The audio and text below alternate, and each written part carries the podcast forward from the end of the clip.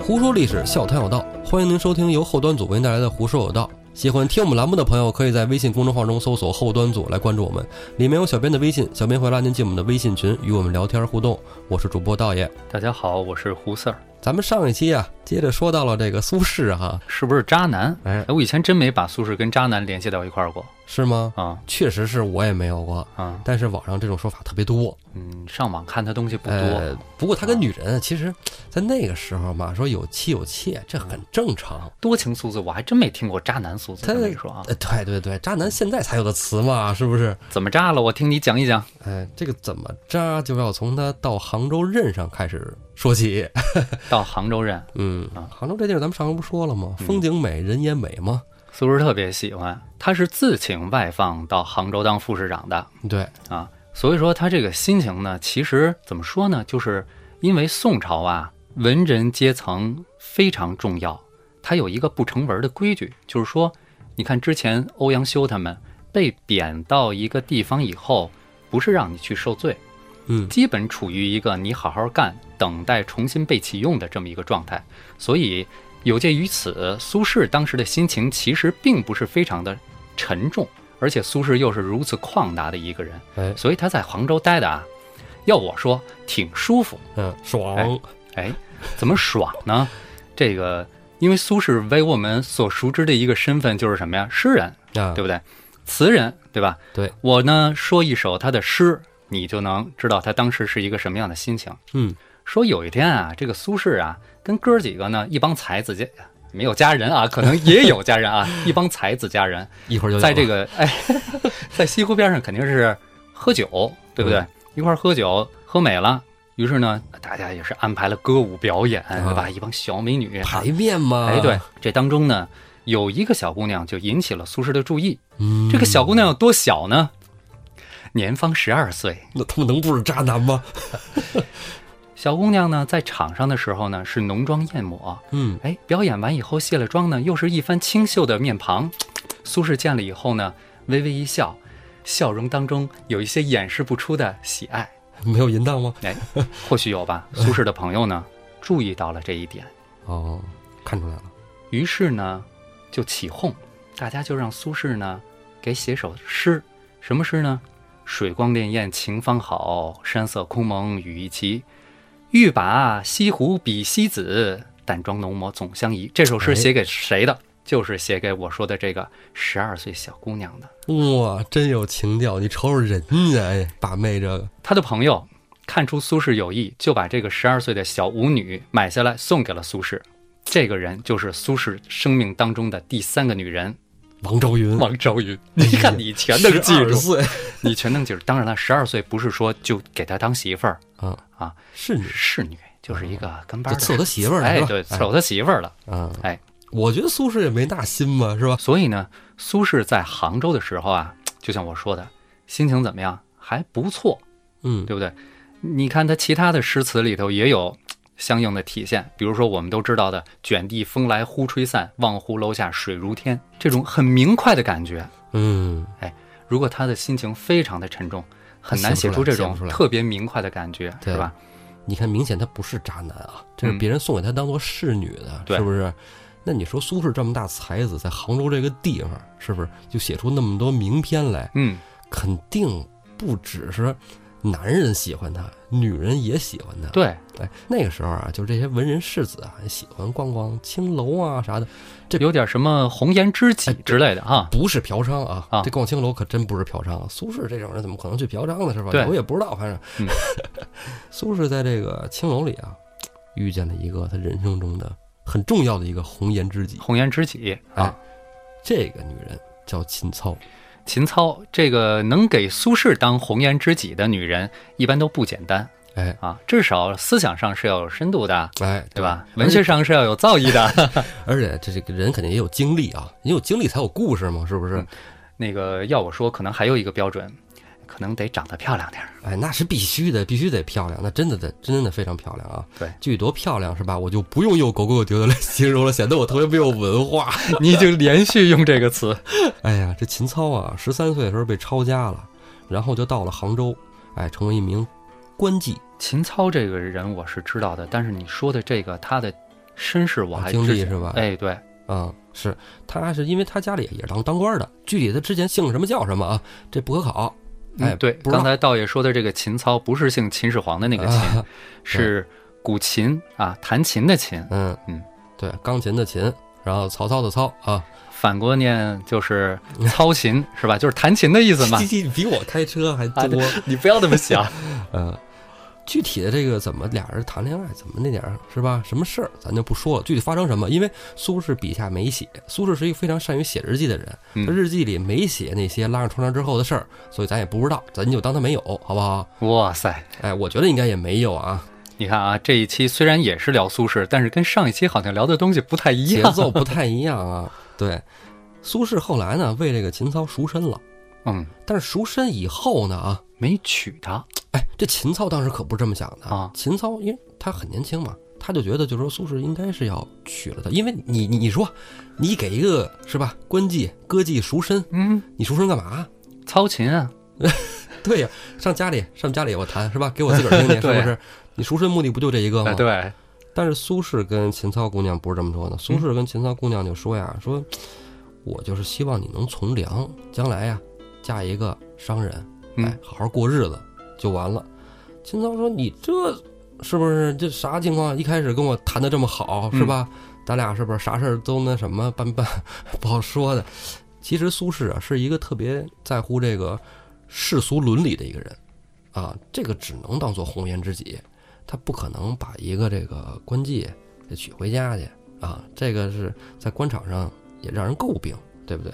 秦操姑娘啊是真心喜欢苏轼，嗯，但是苏轼不要她，没办法，秦操姑娘啊就在玲珑山削发为尼出家了。这个秦操姑娘不是出家了吗？嗯，苏东坡跟那些朋友、文人世子啥的，也经常上山去跟他讨论这个，呃，弹琴啊什么的这佛法，就这条线没断，是吧就？是他只不过就是我不去青楼找她了。对对对，但是他还是讨论佛法啊，啊没有不讨论感情啊、风花雪月啥的了。嗯因为苏苏轼、苏东坡在这个佛道两家的造诣也都非常高啊。呃，这个苏东坡到了杭州以后啊，认识了一个大师。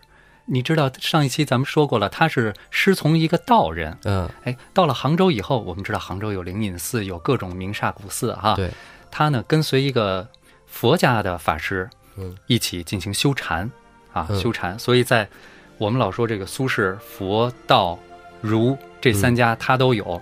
那么在杭州开始，他接触了这个修禅的方面的学习，这一块儿很重要。苏轼的文章之所以在后来思想的纵深度有一个质的突破，和他修禅有很大的关系。嗯，这个是他弟弟苏辙提到的。哦，嗯后来苏轼就离开杭州以后啊，就再也没有见过这个秦操。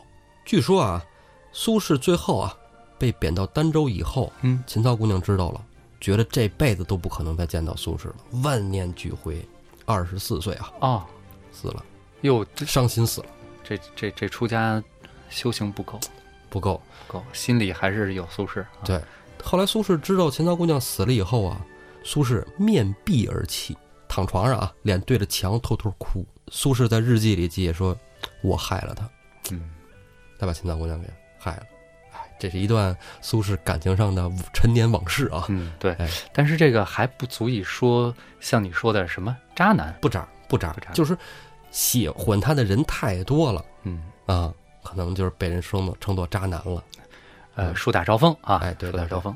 也可能是别人嫉妒啊，嗯，别人嫉妒。所以你看，连和苏轼交往的女性，都是这种有思想、有文采的人。更嗯何况苏轼当时交的那些其他的朋友、男朋友是吧？ 男朋友，你听没听过这么一句？啊风不定，人出境，明日落红应满径，是谁写的？哎，有点熟，有点熟。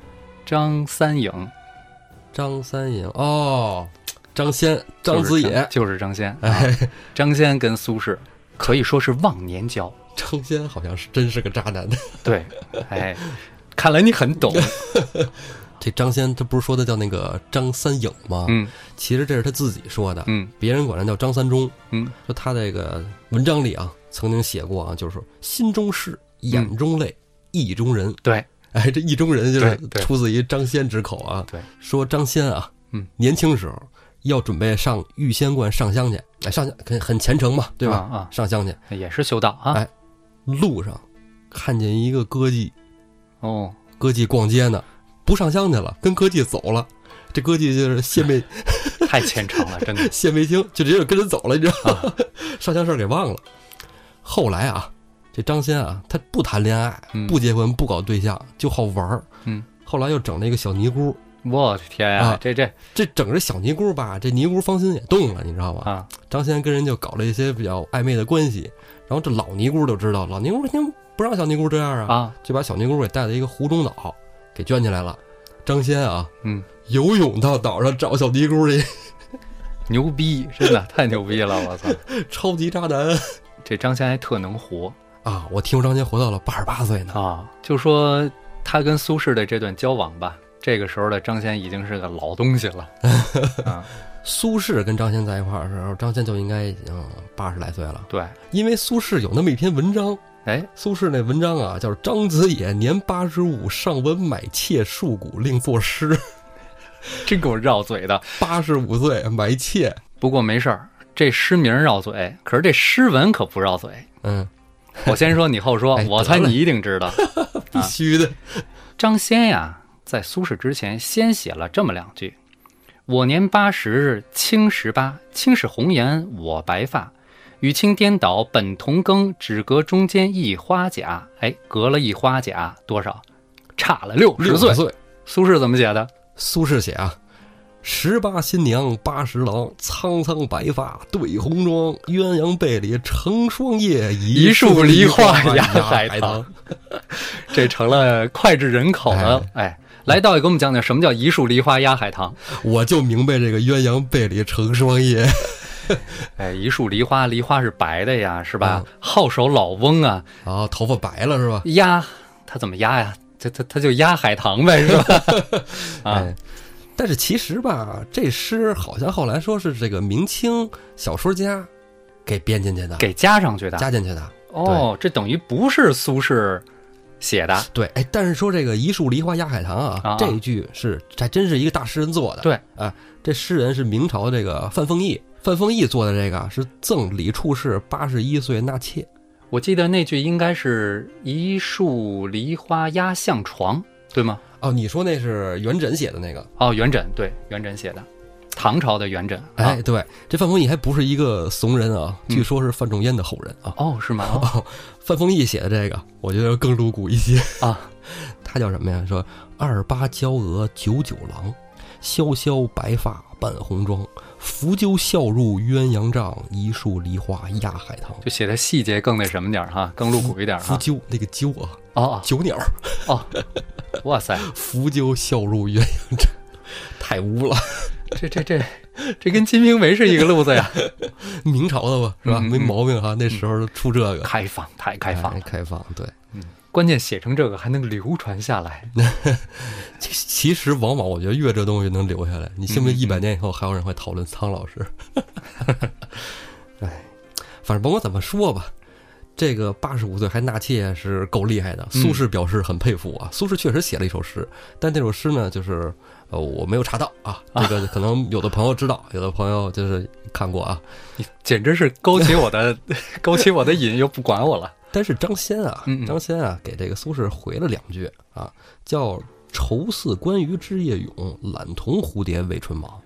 哎呦，没看见字儿，我不太明白啥意哎思啥意思？就是说我愁啊，啊。说我愁的是什么呢？我愁就跟那鱼似的，我睡觉闭不上眼睛，哦，就是我睡不着觉，我老睡不着觉，就老睡不着觉我，边上得有人陪着，就为什么老睡不着觉，自个儿琢磨去是吧？对？边上没娘们陪，睡不着觉，哦，边上得有个女人陪着哎啊。但是呢，我懒同蝴蝶为春忙，哎，就那事儿我不想干。我，哦啊就得让人陪着我睡觉，你看你别往歪了想，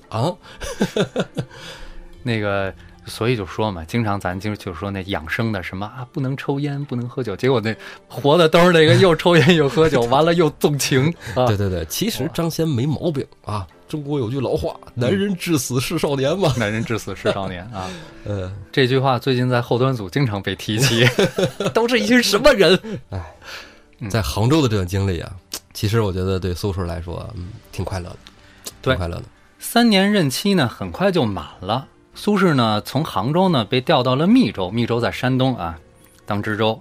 在密州呢，苏轼呢其实有一个身份上的转变。啊，还是说回这个老话，我们知道苏轼是一个词人，这是最有名的。对啊，他的诗，因为前面有李白，顶多说跟李白你分不出上下，嗯，但是词这一块儿，苏轼那真是拿捏的死死拿的，捏的死死的，对吧？嗯，谁要是会背词，背几首苏轼的词有排面 了。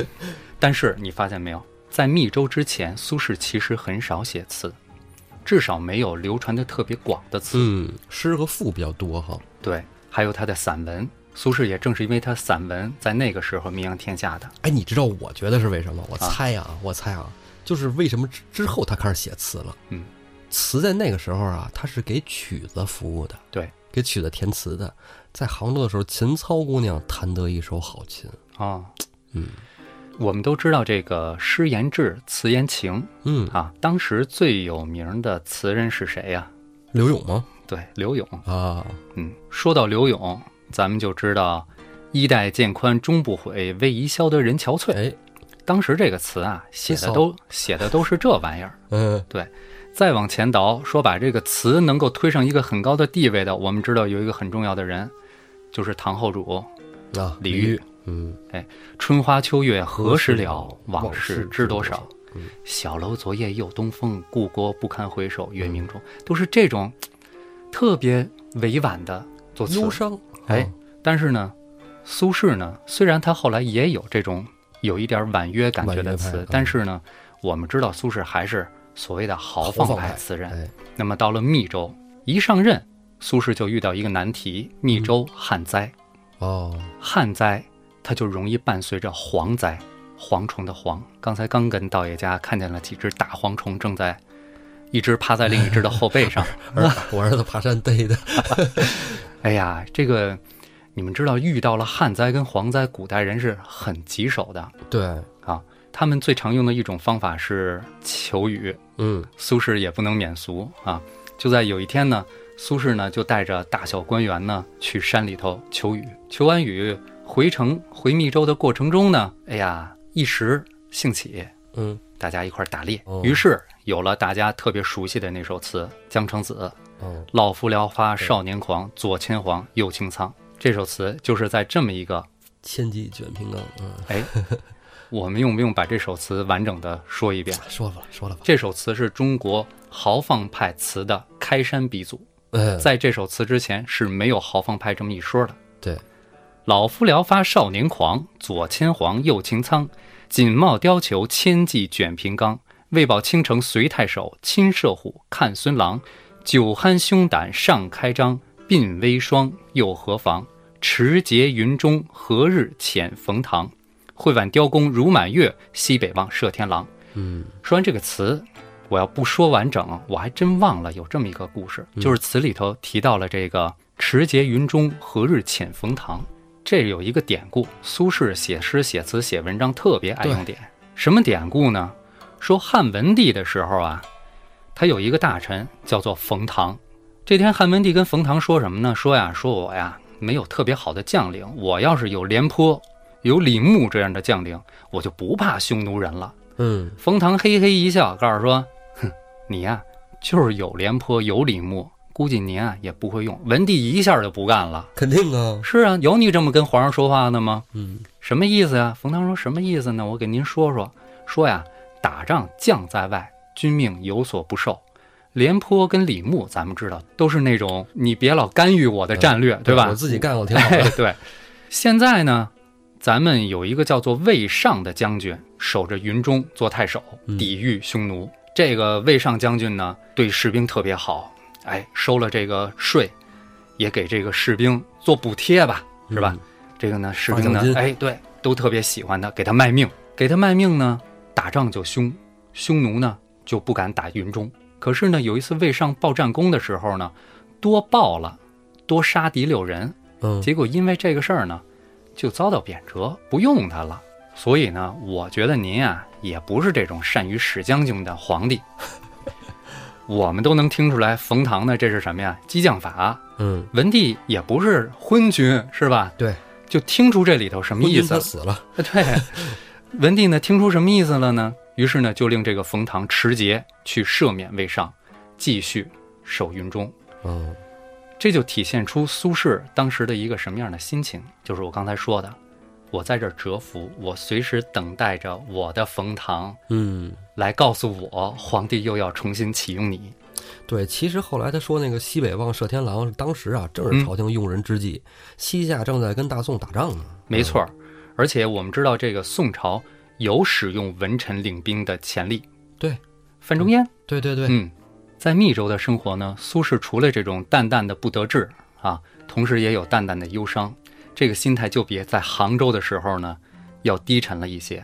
正是苏轼这种淡淡的忧伤，留给我们一首非常脍炙人口的词，《水调歌头·明月几时有》。哦，因为这个时候他已经五年没见着苏辙了，这啊是、想他弟弟这个了。太太经典了。对，好多人都把这个来来说是是说啊爱情啊是吧？写给女人的，这错了错了。这就是咱们上学教育的疏忽。光从“明月几时有，把酒问青天”开始教，前头的那个啊写给子由的那段话，写给子哎由对对对，没教，所以大家也不怪大家，对吧？啊写的那么柔婉。当然，除了这首脍炙人口的词，嗯，还有另外一首词，也是我最初结识苏轼的一首词。是不是也是我最喜欢的那首？我记得特别清楚，那个这首词我有一次通过那个微信我推荐给你，你一下你就爱了。然后上你家，然后咱俩就开始聊喝茶是吧？ 对，开始聊苏轼，聊宋词。这首词我大概知道了十五年左右。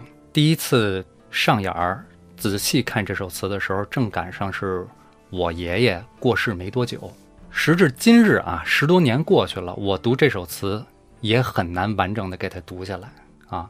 每读一句就得缓一会儿，甚至不用读就每想一句我都得缓一会儿。太伤感了。哎，这首词啊，是苏轼写给他的亡妻王王夫的福的啊。这时候呢，正好也是他亡妻亡故了，得有十十年年了。嘛，嗯嗯，十年了。创作背景呢是苏轼有一天晚上睡觉嗯，做了个梦，对，然后醒了，醒了之后写了这首词。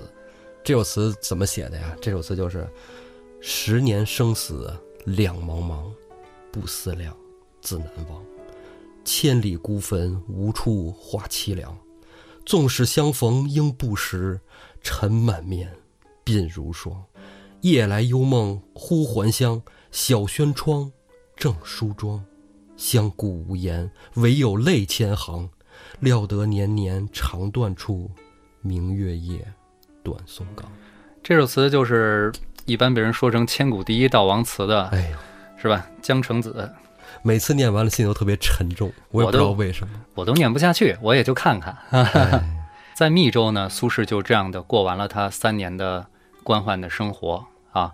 三年任期到了以后呢，给他调到了徐州，呃，做徐州的知州。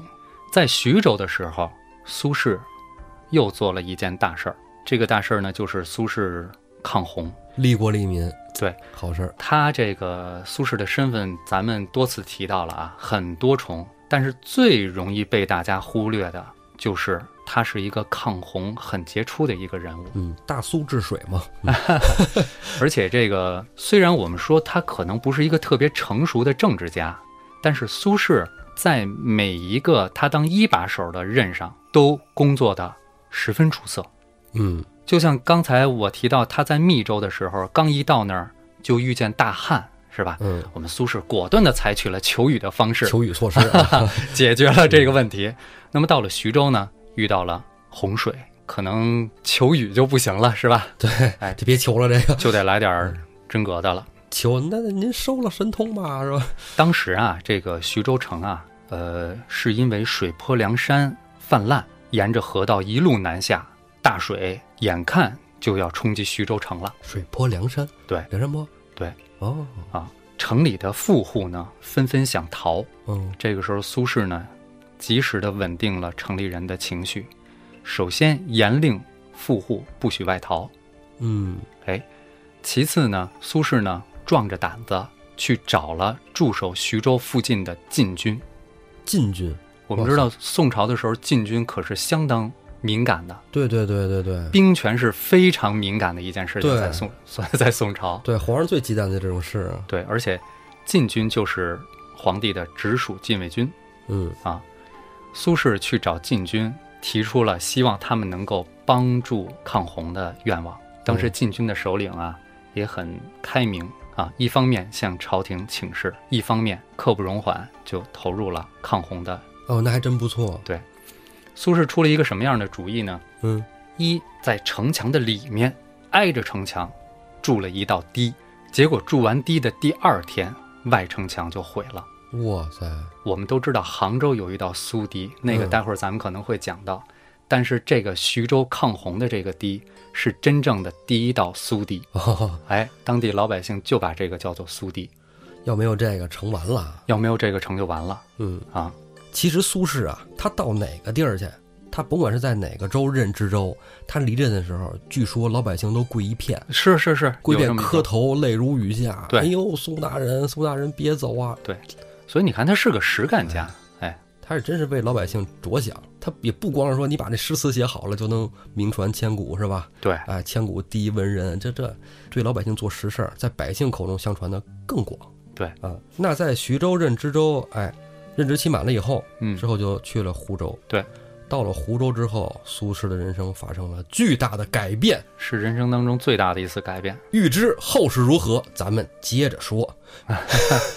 对苏轼来说啊，接下来发生的事情，真是让他人生发生了巨大的变化。对，你看之前在《老夫聊发少年狂》那首词里边，你还讲到，就是苏轼当时是希望，就是朝廷里边能有人能赏识他，对，发挥他的光和热，没对错嗯吧？去朝廷里去、是吧？发愤图强，努力工作。但是这个时候别说工作了，他命都快没了。魂儿都快飞了。发生这件事儿呢，就是乌台诗案。之前胡 Sir 在这个之前节目里讲《王氏变法》那期啊，大概的介绍了一下，具体在苏轼身上怎么发生的，从头到尾，可能好多人都不太清楚。嗯，哎，我这儿就讲讲。之前胡 Sir 也讲了啊，说这个乌台啊，就是御史台啊，御史台发现了跟诗有关的案子。御史台呢，那树上老有乌鸦跟那儿停着，所以呢，啊 习惯叫它乌台。哎，乌台啊，这主要原因还是最开始当初因为王安石变法那个新党和旧党之争。对，这个时候呢，新党当权要铲除旧党，确切的说，这个时候王安石已经罢相了。嗯，退休了是吧？对哎，这时候的当权者啊，跟王安石可不一样。这王安石其实对苏轼还是挺赏识的，苏轼其实也并不反对这个王安石变变法法，只是觉得他太过激进。哎，太快了，哎，得慢慢来。王安石变法，因为当时反对他的人太多，支持他的人少，所以他在那些支持他的人当中挑了一批人上来，这些人就有可能是打着变法的旗子，啊政治投机。其实旧党那些人啊，是那种传统意义上的文人士大夫，对，呃，然后新党这些人呢，都叫新进分子。嗯，新进分子这名儿呢，还就是苏轼给起的。就是他起的。哎，苏轼说过这么一句话啊，就是给皇帝上书的时候，他写过，就是“伏念臣资性完璧啊，知其余不适时，嗯，难以追培新进。说白了就是说什么呀？谢谢皇上把我调到湖州来哎啊！知道我这个人呢比较愚钝，跟现在这帮当权的呀，我合不到一块儿来。对我就是一大傻子，他们玩他们的，我不跟他们玩儿。就这句话，被新进党给抓住了小尾巴。哎，其实苏轼啊，在这个呃知密州、知徐州、知湖州的时候啊，他经常写诗写词嘛，嗯他有很多诗啊，都是隐喻这个变法的问题。嗯，啊，有一个人啊，第一个在诗里边发现这个有隐喻啊，嗯你有这个映射嗯啊，举报他的人叫沈括啊，嗯这沈括挺有名的，梦是不溪是笔谈，啊哎，梦溪笔谈的沈括，他还是一科学家呢，对发明混天仪，还什么发明了天文历法，就这么一对人啊，但是这人还挺厉害的，对，嗯后来又出使这个契丹，就辽国嘛，是吧？回来还把这地图 给画下来了，对，使契丹图嘛，是吧？还能领兵打仗呢，是那挺能啊典的。型的有才无德。这种人在这古代也挺少见的哈，他最后下场挺惨的，是吗？神宗就直接给他定性是个小人，不能用哦，啊但是他第一个举报，然后神宗没搭理他，啊！神宗觉得苏轼不应该啊，也也不可能。神宗心想啊，文人写东西嘛，哎，对你就是尺度写不要那么是小对对对，不要搞文字狱啊。啊。之后啊，还有一个人可以说是给苏轼拉下马的人，嗯嗯，这个人就是舒旦。书你淡肯肯定知道对吧？舒旦这人虽然给苏轼拉下马了，我们感觉好像把他拉下马就是坏人，嗯对吧？就是从历史上来说，你看像咱们说是吧，秦桧就是大坏蛋，其实也不然啊。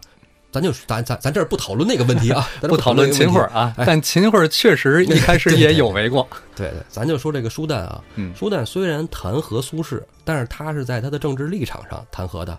那舒旦还真不是一个坏人，啊，说这个舒旦啊，二十四岁就中了进士，嗯这人有才学，对吧？二十四岁中进士，那都是很有天才的。嗯，对啊。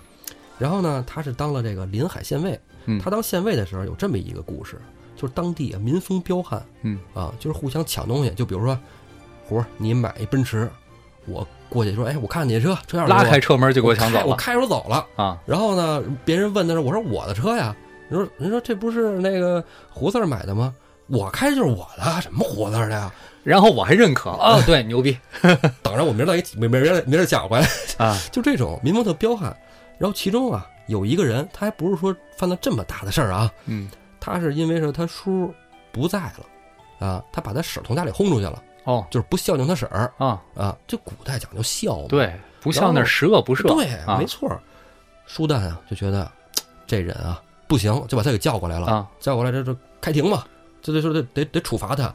人说说我们家事儿，说大人你管的也忒多了吧？清官难断家务对事。我轰我婶儿，我没让他饿死，对不对？他现在也好着呢，我们前面这院里要饭，不是活着呢吗？没死，我们家事儿您甭管啊。这话激着舒丹了，什么我不管啊，我什么不管，我是这地方官，我什么都得管。从侍卫手里抄出刀，一刀把那个人刁民脑袋砍掉，这玩意儿这私刑嘛。够狠的。对啊， 这个不符合立法呀，所以马上朝廷里就有人参他呀。嗯嗯，他弹劾他，你甭弹劾，舒旦直接留了一封信，我不干了，老子走了。留那封信里有一句话叫“一风不断歼凶手，千古焉知将相才哎，这要是单给他立一个故事，这就是正面角色主人公” 啊。哎。正面角色，绝武对松正面角色。对，你说就这么一个激进的人啊，嗯，王安石这能不用吗？是不是？喜欢哎，王安是石吧就喜欢这种人啊。拗相公。哎，没错，王安石就把他给启用了。嗯，启用之后呢，说你啊，你这性格，这个大都知道你比较暴躁，是不是？嗯然后在朝里边呢，可能容易被称为众矢之的。你这样你带兵打仗 去吧，是这路数吗？我猜对 了，对吧？对，说你出使西夏吧，哦，出使你胆儿大，敢说话。啊因为那时候刚跟西夏打完仗嗯嗯，啊。之前不是那苏轼说射天狼嘛，是吧？嗯嗯跟西夏打仗打完了，打完之后呢，就要划分疆界了。嗯啊，划分疆域的时候呢，这个就说得有人去出使去干办这事儿啊，对吧？上上西夏去谈去，就让这哥们儿去了。舒丹去的。嗯啊对，一开始让舒丹去说给你派多少兵丁合适呢？是吧？给你三千，啊，苏丹摇摇头说：“那你给你五千，再多也没那么多了。刚打完仗是吧？也得休生养息嘛。”苏丹说：“我自己去，我不要兵丁。单人独骑”啊， 朝廷人都傻了，说这哥们儿真够愣的。他就真就一人去了。到了西夏，把李元昊砍了。 那他可老牛逼了。 到了西夏，就是侍卫直接把刀架脖子上了，啊说：“你是来谈的吗？咱这么谈行吗？行我就吧把刀架脖子上谈行吗？”啊，可以啊，谈啊，怎么了？是边界怎么怎么在哪儿？这边界是我们皇上定好了的，就到这儿了。你们就是藩属国对啊，你对我们好点儿，别那么多事儿。我们到时候每年还赏赐你们。对，哎，他不说，他不说我们给你们进贡啊，我们天朝上国给你们赏赐啊，你们就当藩属老老实实的。西夏其实主要就是想要钱嘛，就是想要钱，对？吧？你这你这那的，行，算了，谈的挺好，嗯，回去吧。就落实一件事儿，给钱不给钱？ 对，给钱可以，赏的，对嗯吧哎？对啊，但就他目的性非常强，这么一个人我，记得西夏跟北宋是应该是叔侄关系哈，嗯，对。哎叔赏给你的，王安石，哎呦，太喜欢这人了。牛逼，嗯，对胃回口回来之后就弄到御史台了。得用是吧？这御史台让他办第一件事儿就是继续清除旧党。御史台解释一下，就是最高检察院和这个中纪委的一个结合体嗯御啊史，言官嘛。嗯对当时宋朝有一个御史台，还有一个谏院，是吧？嗯，就是双方还能互相监督，都反正都是御史言官，就是互哎相参的，啊，参大臣的。分散权力是北宋的政治法宝， 就像舒旦这么一人去找这个旧党的茬儿，那头一个就是苏轼啊，众矢之的啊，大威啊，对吧？他最火，怎么办啊？找他的诗里的毛病。你说他这诗上哪儿找去？啊你说我跟他不是朋友，他也不给我写信，哪儿来的诗啊？还就有这诗，特别点儿背。王申，王申是不是苏苏轼朋友对对对，就哥们儿吧？王申，大家回忆一下，王申就是把高俅送给宋徽宗的那主儿 对啊，对，王进书清法，家这这回咱们参观苏轼展，不还有王申最让那你个激动的那个啊，啊，渔村小雪图嘛，是吧？对哎，就是那个王申，王申把苏轼给他写的信里边的诗啊，编成了一本诗集，哦 呦，这这直接给就是送给就是就是我们说就是卷宗，你对呀、就直接可以拿过来当卷宗用。对呀、书蛋这直接上书摊儿买一本回回去研究呗，就看研究了四个月，真研究出来问题了。嗯苏轼有好几首诗里边就隐喻啊这青苗贷款的问题。青苗法这胡同之前讲过，就是给这个农民发放贷款，有收成之后再不要中间还商，钱。哎，对，不要中间商。但是就有问题，就苏轼发现啊，在地方上面吧，有那种就是儿子跟爹说我去办贷款去了啊，嗯办完了说我上赌房赌去，贷款的旁边就开着赌房。嗯，还都是官办的，那你这等于这，你说这贷完钱之后就想着赌赌翻一倍，是不是？我还有钱，我我我我我还能贷款，多好！贷款刚贷出来，回手就输了。没干正事儿，对，没买青苗，对。这个青苗法就是为了防止这个青黄不接的时候啊，一般老百姓都从私人那儿贷高利贷去买青苗，才能种明年的粮食。啊，王安石的意思是什么呀？我们不放高利贷，我们贷给你。结果没想到底下变味儿了。对，变味儿了。嗯对，然后还有就是什么呀？还有那个盐税法，嗯，盐税法就搞得就是说有这个民众跟苏轼就说说我们三个月没吃过盐了，特惨。啊啊，就因为这些变法搞得民不聊生，苏轼在诗里边就给隐喻出来了。写呗。啊，舒旦就发现这些小问题，就描出来了，就开始参他。舒旦刚一参苏轼，马上就有人随声附和，其中有一个人啊，附和最厉害，御史中丞李定，这个舒旦当时是御史御史台的一个官员，言官这个李定是御史台的一把手啊，啊。御史中丞对，李定跟苏轼真有过节。这简单说两句啊，好，这李定啊，之前啊，他母亲死的时候没有跟朝里报丧嗯啊，按说就是说在宋朝的时候，就是说家里有这种事情啊，都嗯，要你得跟朝主里动说，报一下，哎然后该之后回去给丁你忧假。对对对对对对，他也没给他妈守孝，你不报丧，别人就会说你什么呀？说你贪恋手中的权势，不尽孝，哎简直就是大逆不道。对。然后，但是他的解释是什么呢？他的解释啊，是我母亲不是我爹的，就是正房妻子、哦啊，是个妾室，哦她是庶出嘛。对，他就说呀、说我我妈嫁给我爸之前啊，带着孩子来的，就是我有一个同母异父的哥哥哦啊，其实他那哥哥就是佛印。哦，啊，当然这个茬儿不在这儿，茬儿在哪儿呢？就是你看啊，他各种找辙，给自己找借口，后来朝廷对这事儿就黑不提白不提了，就给抹过去了。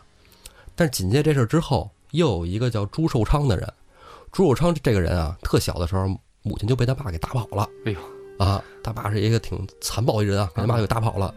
朱寿昌呢，边考学边工作，然后找了他妈五十年，哎五呦十多岁的时候把他妈找到了，他那妈这就八要十多了是嘛。要是让皇上知道，这是孝子典范啊，哎呦，典范！然后苏轼就开始写诗，歌颂，哎，歌颂他，但里结边果有捎带手了。哎隐喻的，就是说这些李定、啊哦为人不孝这那的。哦，然后在朝廷上肯定就是嘖有人传闲言传开碎语了啥的嘛。因为苏轼写的东西啊，文人都争相传看，对影响力太大了，对，李定就恨上苏轼了。是得恨上。嗯，你看这有人参他，那肯定就往上续上了。这个佛印原来跟李定是这么层关系，啊哎，这个有点意思 哈。据说啊，据说啊，嗯嗯 这个有朋友愿意去考证，可以去考证一下啊。对， 而且这李定啊，比舒旦可狠，因为在宋朝的时候就是言论自由，嗯，啊，你说我这个新法不好，那咱们讨论怎么不好？嗯你说怎么好，对不对？可以讨论。李定直接说一个，说这个苏轼啊，无礼朝廷，藐视陛下，理应斩首。哎呦，直接置于死地而后快。嗯，这不知道怎么想的。啊哎呦，是不孝顺啊！人家宋太祖赵匡胤明说了，不许这个刑不上大夫嘛，是吧？啊，啊哎，你知道因为什么吗？啊啊！因为苏轼有一个诗里边啊，写到这个“根到九泉无曲处，世间唯有折龙枝说白了就是这个世界上找不着好龙了，得下地狱去”。找对龙对对去。对对，是这意思吧没错，九泉之下，就是说你这皇上在这儿待着呢，你说我们皇皇这皇上在九泉之下啊吗？啊啊！还是怎么着？其实其实这人苏轼描写柏树的啊， 人都知道，啊？神人宗、那个树根扎的深 啊！ 神宗也知道神宗也知道，啊，神宗就说说宋朝皇帝都有你文这化。你这过分了啊，这这种嗯没影儿的事儿啊，我估计最有文化的皇帝，除了清朝就是宋朝。哎，哎，皇帝就说呀，就最多就给他免去官职就完了，啊不至于斩首啊，你就让他先回京啊，把现在官职免了，回京咱们再问问他啊，审问一下。沈宗心想：你们那点臭事儿我还不知道。啊李定又上书说说押他回京的时候啊，一路上必须让他入狱，神农说别的呀，什么叫入狱？就必须得抓到监牢里，就哦过夜，哦，就不能在露天过夜都，必须在监牢里，就得带上行夹、哎对对是吧？对对贴上封条，对可以脸上先不刺字不刺字，啊但是又得带家上镣铐。你、啊，有犯人的待遇。哎，宋神宗就是说不用啊，不行，这个不答应，你没给人定定罪呢，嗯不合适对你凭啥呀？啊，是不是？这事儿啊，皇上不是说了吗？先把他抓回来。李定就说：“那行吧，嗯嗯咱先抓回来。”马上就派人去了，派了一个得力手下嗯，叫黄埔尊，带着人哦哦哦就去了。这黄埔尊还没动身的时候，嗯这消息王申就知道了。王申知道那就得报信儿啊，哎，王申就写信让下人给苏辙赶紧带去了。哦，让苏辙给带带信儿。对，苏辙又差人赶紧带过去。所以你说是不是苏辙的人应该路上会慢一些呀、这倒了一个手呢。但是啊，真就是苏轼命大啊。这个黄埔尊啊，去这一趟，除了带了两个宫中的侍卫啊，还带了他儿子。他儿子闹肚子， 哦，所以晚了一天。无巧不成书。哎，真是就晚了一天。苏轼在得着信儿之前，你知道干嘛了吗？这哥们儿心巨大啊！苏轼一好朋友叫这个文与可，一个画竹子的名家。哦，啊，画竹子名家给了苏轼轼好本几身幅也是爱画竹子，哎对对，对怪竹哈。对对给了苏轼好几幅竹子画。但这文与可呀，在那年二月份他死了，苏轼正正在那儿给那晒，在院里边晒这个文与可给他那画，晒画啊呢，晒画呢，然后边晒画边哭，流泪呢。然后一会儿门咚咚咚咚有人敲门， 嗯，苏大人，苏大人，哎，送信儿来了，跟苏轼一说，怎么怎么着，朝里要抓你回去。苏轼哭得更惨了，也怕嗯哈，也怕。苏轼真害怕了，嗯，从来没经历过这种事儿，因为这个因言获罪，文字狱，不知道能给他定什么罪，对，会不会要命，还是怎么着，不知道。而且在这之前，苏轼就没犯过什么毛病。对呀、然后据说苏轼仅有的毛病啊，就是在陕西凤阳的时候，嗯因为下属犯错误，嗯，他被罚过几十斤铜，哦也就这点问题，啊，也不少钱呢。呃，反正也没什么大问题啊，对反正就是一个领导监管不力，还不是他的事儿，嗯所以这回苏轼真慌了，苏轼就找找到后院躲起来了，你知道吗？嗯，然后这时候呢，那个通判，嗯，副市长，啊他的副手，对对对，通判啊，就是那个说苏大人你干嘛去了？苏轼说我不行，我我我这就要出事儿了。果然，当当当，又有人敲门，就是说大人有人来了，您看看去。我不去，我不去，你自己去吧。啊，这祖通判啊，到了门口一开开门，钦差大人到了，嗯，就是那黄埔尊嗯，哎，带了两个宫宫中的侍卫，宫中侍卫其中有一个还抱着一个大白布，抱着一个大长柱子，这这是怎么说像尚方宝剑一样啊。啊？这看着我去，这是有事儿啊！而且这个黄埔尊啊，这人啊，死人脸，没表情啊看不出什么情况来。人就说说那个你们知州呢？我们知州后边儿说我们知州，您等我等会儿，我给你们叫去啊。找找嗯啊，这刚才不太对 头。呃，说他不太舒服啊。哎，左通判到后边跟那个苏轼说：“大人，大人，苏大人，钦差来钦了，差来了，这我支应不了，我的这我是啥身份呢？得您去，因为左通判不知道啥事儿，然后苏轼知道什么事儿，但苏轼呢就知道他让他回京肯定不是好事儿，嗯他弟给他写信肯定是写的很严重啊。对，后来苏轼说那不行，也得硬着头皮去啊，哎，苏轼就换上了朝服就去了。苏轼啊。见着钦差之后啊，马上他就说：“说这个啊臣之多方开罪朝廷，啊哈，此去必死无疑。嗯，啊，臣死不足惜，但是希望呢，就你能让我跟家人见一别面儿，哎、对，对，这黄埔尊说没那么严重没那么严重啊。啊，并不如此严重嗯啊。啊，苏轼，嗯，是吗？然后这时候那个通判啊，嗯主通判就多了一嘴，就问那是怎么判的我们大人啊？啊，黄埔尊说说你是谁啊？ 那主通判说我我是通判，我是通判我是啊。副市长啊对副市长啊，啊，副手哦，黄埔尊说啊，说你这个就是免去你的官职，嗯，让你回京问话。苏轼这心里大石头才刚落地，就知道死不了了。对， 苏轼就回去跟家人就说呗，跟家人说，哎呦，我家人就哭的不行了，说你嗯这个是怎么回事儿啊？是免去官职倒不要紧，回京问话是福是祸不知道，不知道啊哎啊苏轼就说，哎，没事儿，别那么操心啊啊，我这没准儿是皇帝赏识我，给我调别的单位呢。其实苏轼心里知道怎么回事儿，但不能跟家人那么说呀，就是你们就在这儿安生待着啊，我去我的，就带着他大儿子苏迈手里就准备要走。嗯，其实苏轼这会儿心里啊，稍微踏实一点。为什么呀？苏辙这个信儿送的及时，嗯苏轼用这一天的时间，把手头新写的一些东西啊，他觉得不太安分的东西啊，他烧了。他自己心里还是有点逼数 的。对他，他他心里有点数，他烧了点东西嗯啊，但不是全部，所以他心里还是稍微有那么一点底，就上路了嗯，啊。这苏轼上路的时候吧，真是还有这么一事儿。以前苏轼在这个湖州的时候，天天的这个门庭若市啊，嗯，啊，来求字的，来讨论这个书法文学的，对他哎自己也好朋友图这个热闹啊，特别多。嗯但是就这一天，钦差大人也让苏轼回京的时候，没有一个人来送他。送他的人啊，只有就是说给孩子们请的那个私塾王氏。啊。嗯这要王福在的话，又该说了，瞧你平时交的都是什么朋友？哎，真是。但是啊，苏轼出了官府之后，发现门口啊，百姓跪了一地，哭声一片，就说：“哎呀，苏大人别走啊！”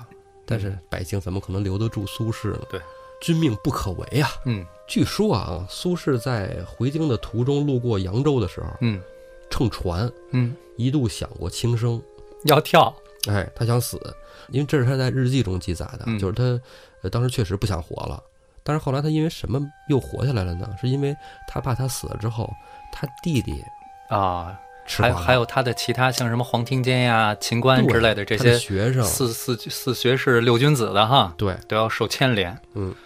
其实苏轼想多了，嗯已经都收钱了，已经三十多人一起嘛。当然，后来苏轼到了京里边，其实他蹲的监狱档次还是比较高的啊，进入的是皇家监狱啊。哦，到皇家监狱以后呢，还能允许儿子给送饭，给送他饭，不大儿子跟他一块儿去的吗吃？点顺口的。哎嗯，这苏轼在这送饭时候，这还有一段子。苏轼在监狱里啊，跟苏迈就说说这个儿子，你呀、在外边打听着点消息啊，嗯说话咱不方便，隔墙有耳。嗯嗯你这样，咱俩约定一下，你平时就给我送菜送肉，别送鱼。哎当你要听到不好的消息，老天爷要是真是动了怒，要你爹脑袋，你给我送条鱼来。你不嗯说，爹就知道了。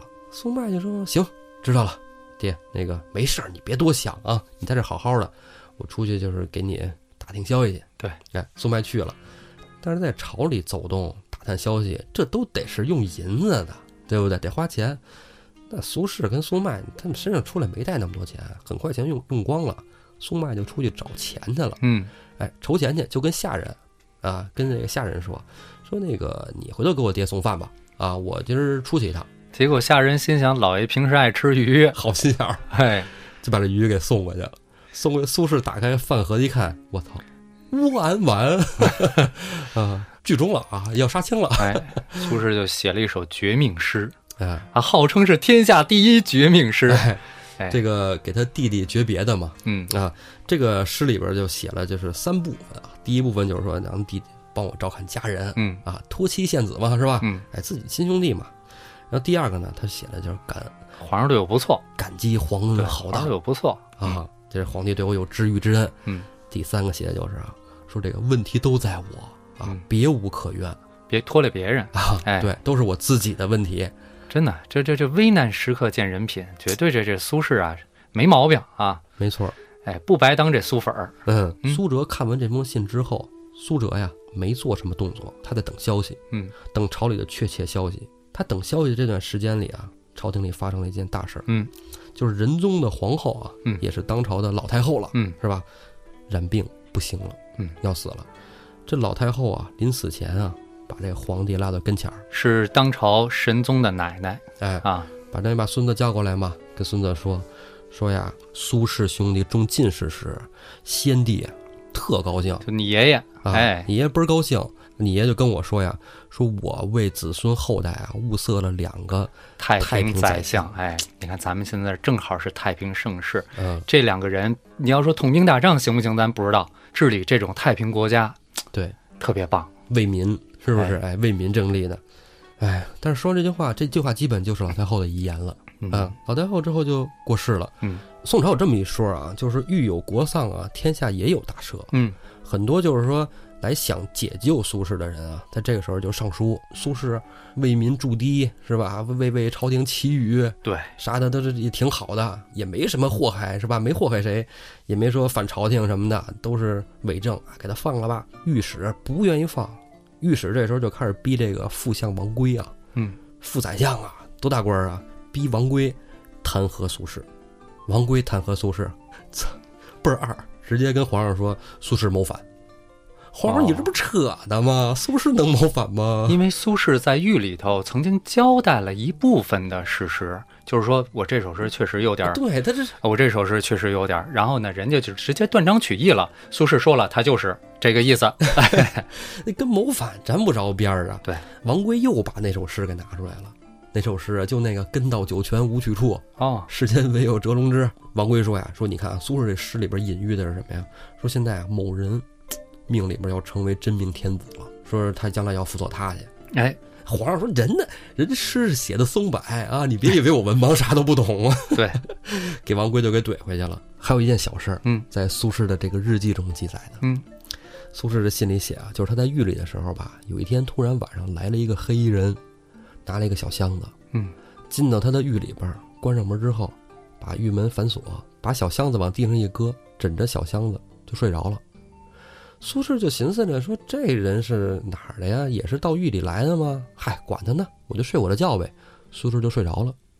半夜那黑衣人起来了，起来就把苏轼给叫醒了。苏轼说：“干嘛呀？你叫我干嘛呀？我睡正香呢。你你谁呀？你不让我睡觉？”那黑衣人抱拳拱手：“大人，恭喜恭喜！”苏轼说：“我都这样了，我都要死我了。 对呀、我何喜之有啊？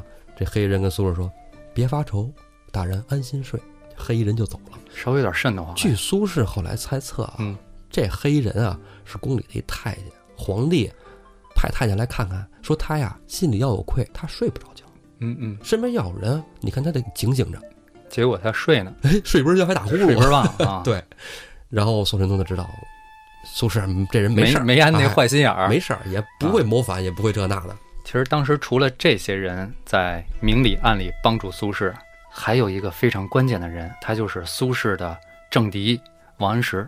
啊，王安石这个时候呢，呃，因为啊，他那个变法激进，好多旧党呢对他猛扑，舆论上猛扑，所以王安石曾经有过，王安石一共两度罢相，第一次就是因为旧党的舆论嗯，迫使他被这个神宗罢了相，啊，时间很短暂，但这个时候正好是王安石罢相的时候，王安石对他的政敌苏轼伸出了援手，他写信给这个神宗就说了这个“安有盛世杀才子乎”，意思就是哪有你这样的朗朗乾坤大好的盛世，你把嗯这么有才的好人，这句话其实，在史料里记载是真正触动神宗的一句话，有点儿激将的那种感觉。嗯有点儿那意思你是不是盛世？你你爷爷是不是给你找的太平宰相？对， 而且你说这新党的这魁首啊，嗯，这可是新党的老大呀此外还有一个人，咱们不得不讲啊，啊，就是张敦，导演应该知道。哦张敦，张敦，嗯，张敦也替苏轼说话。其实张敦他这个时候是紧跟王安石的，对对对，他是新党一派嘛，就是我们就是看到他的这些政敌们都在替苏轼说话。嗯，张敦说了，就你刚才说的那首诗，跟到九跟到无九去泉无去处世间没有周龙之啊，然后那个张敦就跟那个王圭说：“你是不是想把苏轼一家都弄死啊？”王圭知道这个张敦，这个张敦我多一句啊，这个张敦是一个狠角色，嗯，干练能干，能干，而且脾气大。对，他呀，刚当官的时候，年轻的时候跟苏轼，苏轼在山西当官的时候，他们两个是好朋友，嗯一块儿出去玩儿，看见这个有一个悬崖峭壁，底下又有山涧，这么一个地方啊，哎呀，景色特别好。张敦就说：“哎，子瞻，咱俩过去提上到此一游啊。”苏轼说：“你别逗了，你开什么玩笑？这独木桥又是嗯又又太危险了啊！”这这这张敦衣服一卷，荡着那个藤条就嗯就蹦过去了，嚯过去写上那个子瞻、雨敦到此一游，晚上又走着独木桥又回来了。这苏轼当时就说：“你呀、孙子，你要是将来当了大官儿，非他妈得杀不少人不可。”嗯张敦说：“怎么个意思 呀、你他妈拿自己命都不当命，你能拿谁命当命啊？”果不其然，这张敦是一狠角色，脾气不好。王圭一看张敦都这么急眼，怕挨 揍，你知道吗？气势上就先输一筹。嗯，怎么说呢？政敌都在帮他，对，政敌都在帮他，所以说他的人见人爱苏东坡确实是有道理，而且我们还是看出这个北宋这个这个就是这些文人之间的交往啊突，然感觉一种很温柔的感觉，挺有意思的啊啊 很，温暖，挺有挺有意思啊。嗯。但是咱这儿啊我就想说，说这个王安石其实晚年挺惨的。你说王安石跟苏轼也算是完石在晚年的时候，据说啊，他在一个乡下居住啊，每天骑个小毛驴儿，嗯哎，在乡下边儿溜达溜达。据说啊，他经常想写一些信给朋友，嗯，但是他每次写信写到一半儿，他就写不下去了，为什么呢？因为他那些朋友很多都是旧党，嗯哦，都是被他整过或者整过他的人。嗯他觉得人人生啊太孤独了，没什么可来往的。所以说，其实像王安石这种狠角色的政客，到晚年其实挺凄惨的。但是苏轼后来被贬谪以后，也遇到了这个谪居在家的王安石，两个人抛下所有政见上的不同，王安石其实比苏轼是要大一些的。王安石对苏轼表达出了非常非常的，就是两个人都特别的惺惺相惜。震惊朝野的乌台诗案就这样落下帷幕。嗯苏轼整整被关了一百三十多天，历时四个月之久，给他放出来了。放出来以后呢，就给他贬谪到这个黄州。你知道苏轼为什么被贬到黄州去吗？嗯为啥呀？接着王安石说，王安石变法刚开始的时候啊，他们关系啊其实还是不错的，经常呢串个门儿一块儿聊聊王安石，唐宋八大家之一，对，啊，档文次人嘛等级很高，很重量级的啊。哎，王安石住黄州啊？王安石的老家呀是江西人，啊，黄州咱们知道就是黄冈啊，湖北那边儿。嗯这个两个人一块儿在京为官的时候啊，有一次，苏轼去王安石家串门儿，嗯进了门呢，王安石没在，没在呢，桌上呢有两句诗，王安石没写完，这两句诗呢很有名儿：“西风昨夜过园林，吹落黄花遍地金。”嗯，后两句没写，苏轼呢提了这么两句：“秋花不比春花落，说与诗人子细吟。”这首诗咏菊，王安石和苏轼共作的、这首诗很有名儿，大家都会背。但是呢，它有一个故事。苏轼为什么提了这两句呢？因为苏轼的老家梅州，啊到了秋天，因为黄花嘛就是菊花嘛，嗯啊，到了秋天，梅州的菊花是在慢慢凋萎的、慢慢凋谢的，而不是被秋风给吹落哦哎秋风的。扫落的那种。嗯苏轼在艺术上非常重视这种细节，所以他写给王安石“秋花不比春花落”，啊，春天那个花儿被雨水打落，被风嗯吹落，啊，说与诗人仔细吟，你好好掂量掂量，你这写的不太， 哎，王安石回来看了以后啊。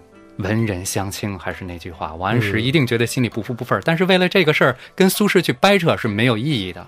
刚好王安石建议神宗把苏轼贬谪到黄州。哦，苏轼到了黄州以后，也曾经亲眼看到了黄州的黄花，就是被风吹落。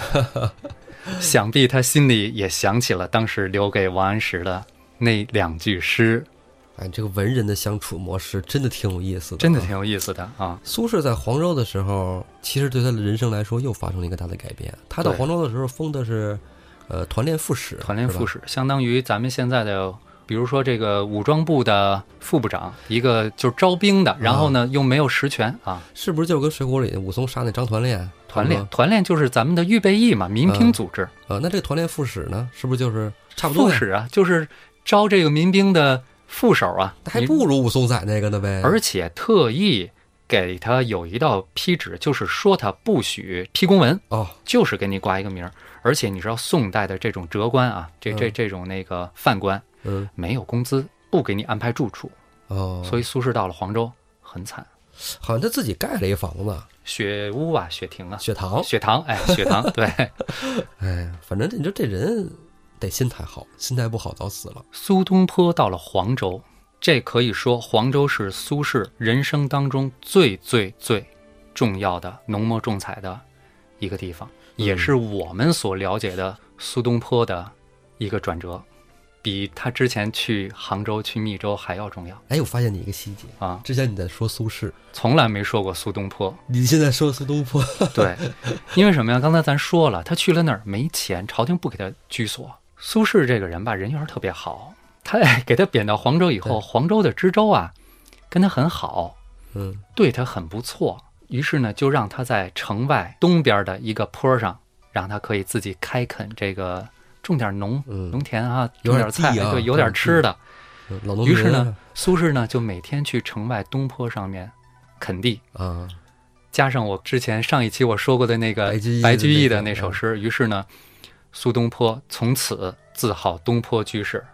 我想他以前应该是自号铁观道人吧？ 啊，你说他这个真的确实朋友走到哪儿都是，为啥呢？北宋第一文豪欧阳修对把他的这个接力棒儿给了苏轼。对，他是欧阳修钦点的接班人。对，但是，即便他有这么多的好朋友，即便他有了这么一块垦荒的地，他的心情是非常非常低落的。嗯，之前去杭州是他自请外放，不当京官了而已。我等着我的冯唐再来遣我再次出山，对不对？嗯，但是这次是真正的被贬。苏轼在这种情况下写下了这么一首词，也是《卜算子》啊，嗯缺月挂疏桐，缺了的月亮挂在没有树叶儿的梧桐树枝上，漏断人出境，谁见幽人独往来？缥缈孤鸿影，鹊起惊回头，有恨无人省。拣尽寒枝不肯栖，寂寞沙洲冷。真惨，真惨。尤其是最后这一句“拣尽寒妻不肯栖，寂寞沙洲冷，脍炙人口”，嗯，每一句都特别惨对，啊。但是我们了解的苏轼呢，依旧是那个旷达的苏轼，嗯，否则他就不是我们喜欢的苏轼了。如果他特别一直寂寞沙洲冷，从此以后寂寞沙洲冷，寂寞寂寞沙洲冷，总是那么寂寞那么是冷，是是我们就对吧？哎，你记得我以前跟你聊天的时候啊，嗯咱俩聊的这个苏轼被贬黄州这块儿哈，嗯有人说这块儿啊，体现出苏轼是渣男了，说他啊府里边好多姬妾，嗯，他都给轰走了就跟类似王昭云那种似的，是吧？啊，对，都给散了，嗯嗯散了。那意思就好像夫妻本是同林鸟，哎，对对对，嗯是吧？对那。种啊，但是那天胡四儿给我解释，我觉得也有道理啊，就是说他到黄州之后没俸禄啊，，对，散了对那些女人是一种好的去处。你嫁给一些富户当妾，你比在我这儿当侍对婢对对还要好一点呢啊。对，然后其中有一个，啊，嗯，据说有一个叫春娘的小妾，哦，这里有点故事。这个名字听起来就有 故事。春娘是吧？呃，说有一个蒋姓的好友啊，啊姓蒋的一个朋友，来在他们家里给这个苏轼送行啊。苏轼要去黄州了嘛，给他送行。苏轼说：“那就请你吃个饭吧，跟家里吃饭。呃，跟家里吃饭呢，就让这个小妾春娘啊出来就助兴，跳个舞啥的，唱歌儿哈。哎，正这个吃着，苏轼跟这姓蒋的朋友在那儿又吃又喝，呃，然后呢，这个春娘在那儿跳舞啊，才艺双绝。蒋姓朋友觉得嗯，哎呀，不错呀，不错呀啊这个心生荡漾啊，啊就看上春娘 了。然后呢，真坏。对他出门要走的时候，就跟那个苏轼说说那个，呃，苏大人，说你看这样啊，说那个你这个小妾挺好，啊我有意思还哈还啊，还可以，还可以，不错不错啊，你有眼光是吧？ 啊，对对对，挺啊，我眼光也不错啊。挺好。这个苏大人是，呃，准备带着一块儿去黄州吗？哦听说你都看人家啊啊散散了是不是？散了。呃苏轼说，哦，我明白你的意思，明白你的意思。我不是第一回干了。但是这苏苏轼没马上答应哦，因为都散差不多了，没几个人了，哦，他也得需要人伺候嘛。剩下这没准都是他挺喜欢的。啊，对，嗯。然后呢，这蒋姓朋友呀，来的时候骑了一匹大白马，嗯嗯嗯，就是说这个说这样，苏大人说把大白马送你，你看哦行不行？苏轼说行吧，就答应了。苏轼回去跟那春娘就说，说这个说是这样，有这么这么一个情况啊。刚才那个老蒋，你看嗯他这是吧？他看上你了，他喜欢你，然后你上人家当个妾是吧？比在我这儿当个歌妓什么嗯要好得多呀，是吧？苏轼啊，后来就让春娘收拾东西，嗯，送春娘走。嗯春娘出来的时候呢，苏轼给春娘还真写了首诗，啊，就说呀，说这个春娘此去太匆匆，不敢提叹懊悔中，只为山行更险阻，故将红颜换追风啊，哦就把红颜换了一匹马嘛，追风嘛，追风马。哦，春娘一听啊，啊，你说什么意思啊？你山路不好走，白马有用，我没用呗，嗯是不是？苏轼这府里的这些歌妓啊、小妾啊，都是看着苏东坡的才才来的。嗯啊，人都冲着你的才气来的，你你你就拿我换了马了，我就这么不值钱吗？我对你一往情深的，嗨，到什头来还么不什么事儿啊如一匹马呀哈雕个儿？哎苏轼没准想的是好，对但是人家是吧？对，人家一往情深，我跟你吃土，我认了，就这想法。嗯，春娘啊，也挺有才的，给苏轼就回了一首诗，叫“为人莫作妇人身，百年苦乐由他人。今日使之人间畜，此生苟活怨谁嗔？”然后说完啊，倦怕照头，冲着院墙一头撞死。哎呦你看是个烈女，但是啊啊，但是啊，之前咱说的啊，好多我都说了啊，苏轼日记里写的，嗯，或者说在历史中的，这个呢，这不是， 这是那个明朝有个作家啊叫冯梦龙，啊，冯梦龙写小说的，在三言 二拍三里言二写拍啊，对，三言二拍里写的啊，这不是这个正史啊啊，哎，不过他到黄州的日子啊是真的苦， 可是呢，苦呢，苏轼还是很旷达。城外这片东坡呀，虽然说是给他让他耕种啊，但是呢，苏东坡呀觉得这个嘖不是长久之计，怎么办呢？苏东坡他是有积蓄的，嗯，是有积蓄的，嗯，他就要嗯，还是老思路，买一块地，正经买一块地，嗯我来种。有一天呢，就跟几个哥们儿啊一块儿去看看地，知道吧？看看嗯觉得、哎，要肥的话不是特别贫瘠，就可以考虑买啊哎。，对，可以种啊，去的路上呢，赶上了大雨，哦哎，呀，众行皆狼狈啊！我一说这，大家都知道要说哪 首词啊。这是脑我子里知有了这是我觉得最好的一首《定风波》。莫听穿林打叶声，何妨吟啸且徐行。竹杖芒鞋轻胜马，谁怕？一蓑烟雨任平生。一艘一料艘峭春风吹酒醒，微冷，山头斜照却相迎。回首向来萧瑟处，归去，也无风雨也也无晴。，嗯这是最好的一首《定风波》。嗯，苏轼真的就是在这种情况下，很快的我们就能看调整心情了。对，在这个黄州期间啊，苏轼有好多好多咱们现在对苏轼最耳熟能详的一些词，都是在这个黄州期间写的。包括苏辙也承认，苏轼去了黄州以后，苏辙自己的诗文就比不上他哥了。他认为，在苏轼哦去黄州之前呀、他觉得他的诗文是能跟苏轼有一拼的。但是自从苏轼去了黄州，有了人生更多的领悟和经历以后，他的文章追不上苏轼了。他认为只有谁能追上苏轼？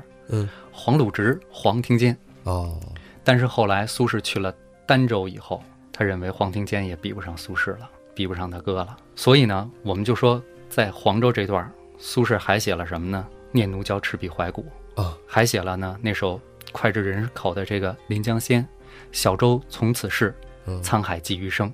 这都是名篇啊，哎这千都是古名传篇唱啊，那么你说苏东坡在黄州的时候呢，他是由很多朋友来拜访他的，嗯，所以他虽然很日子很艰难，但是呢，呃，颇有精神上还哎，是 颇有一番情趣。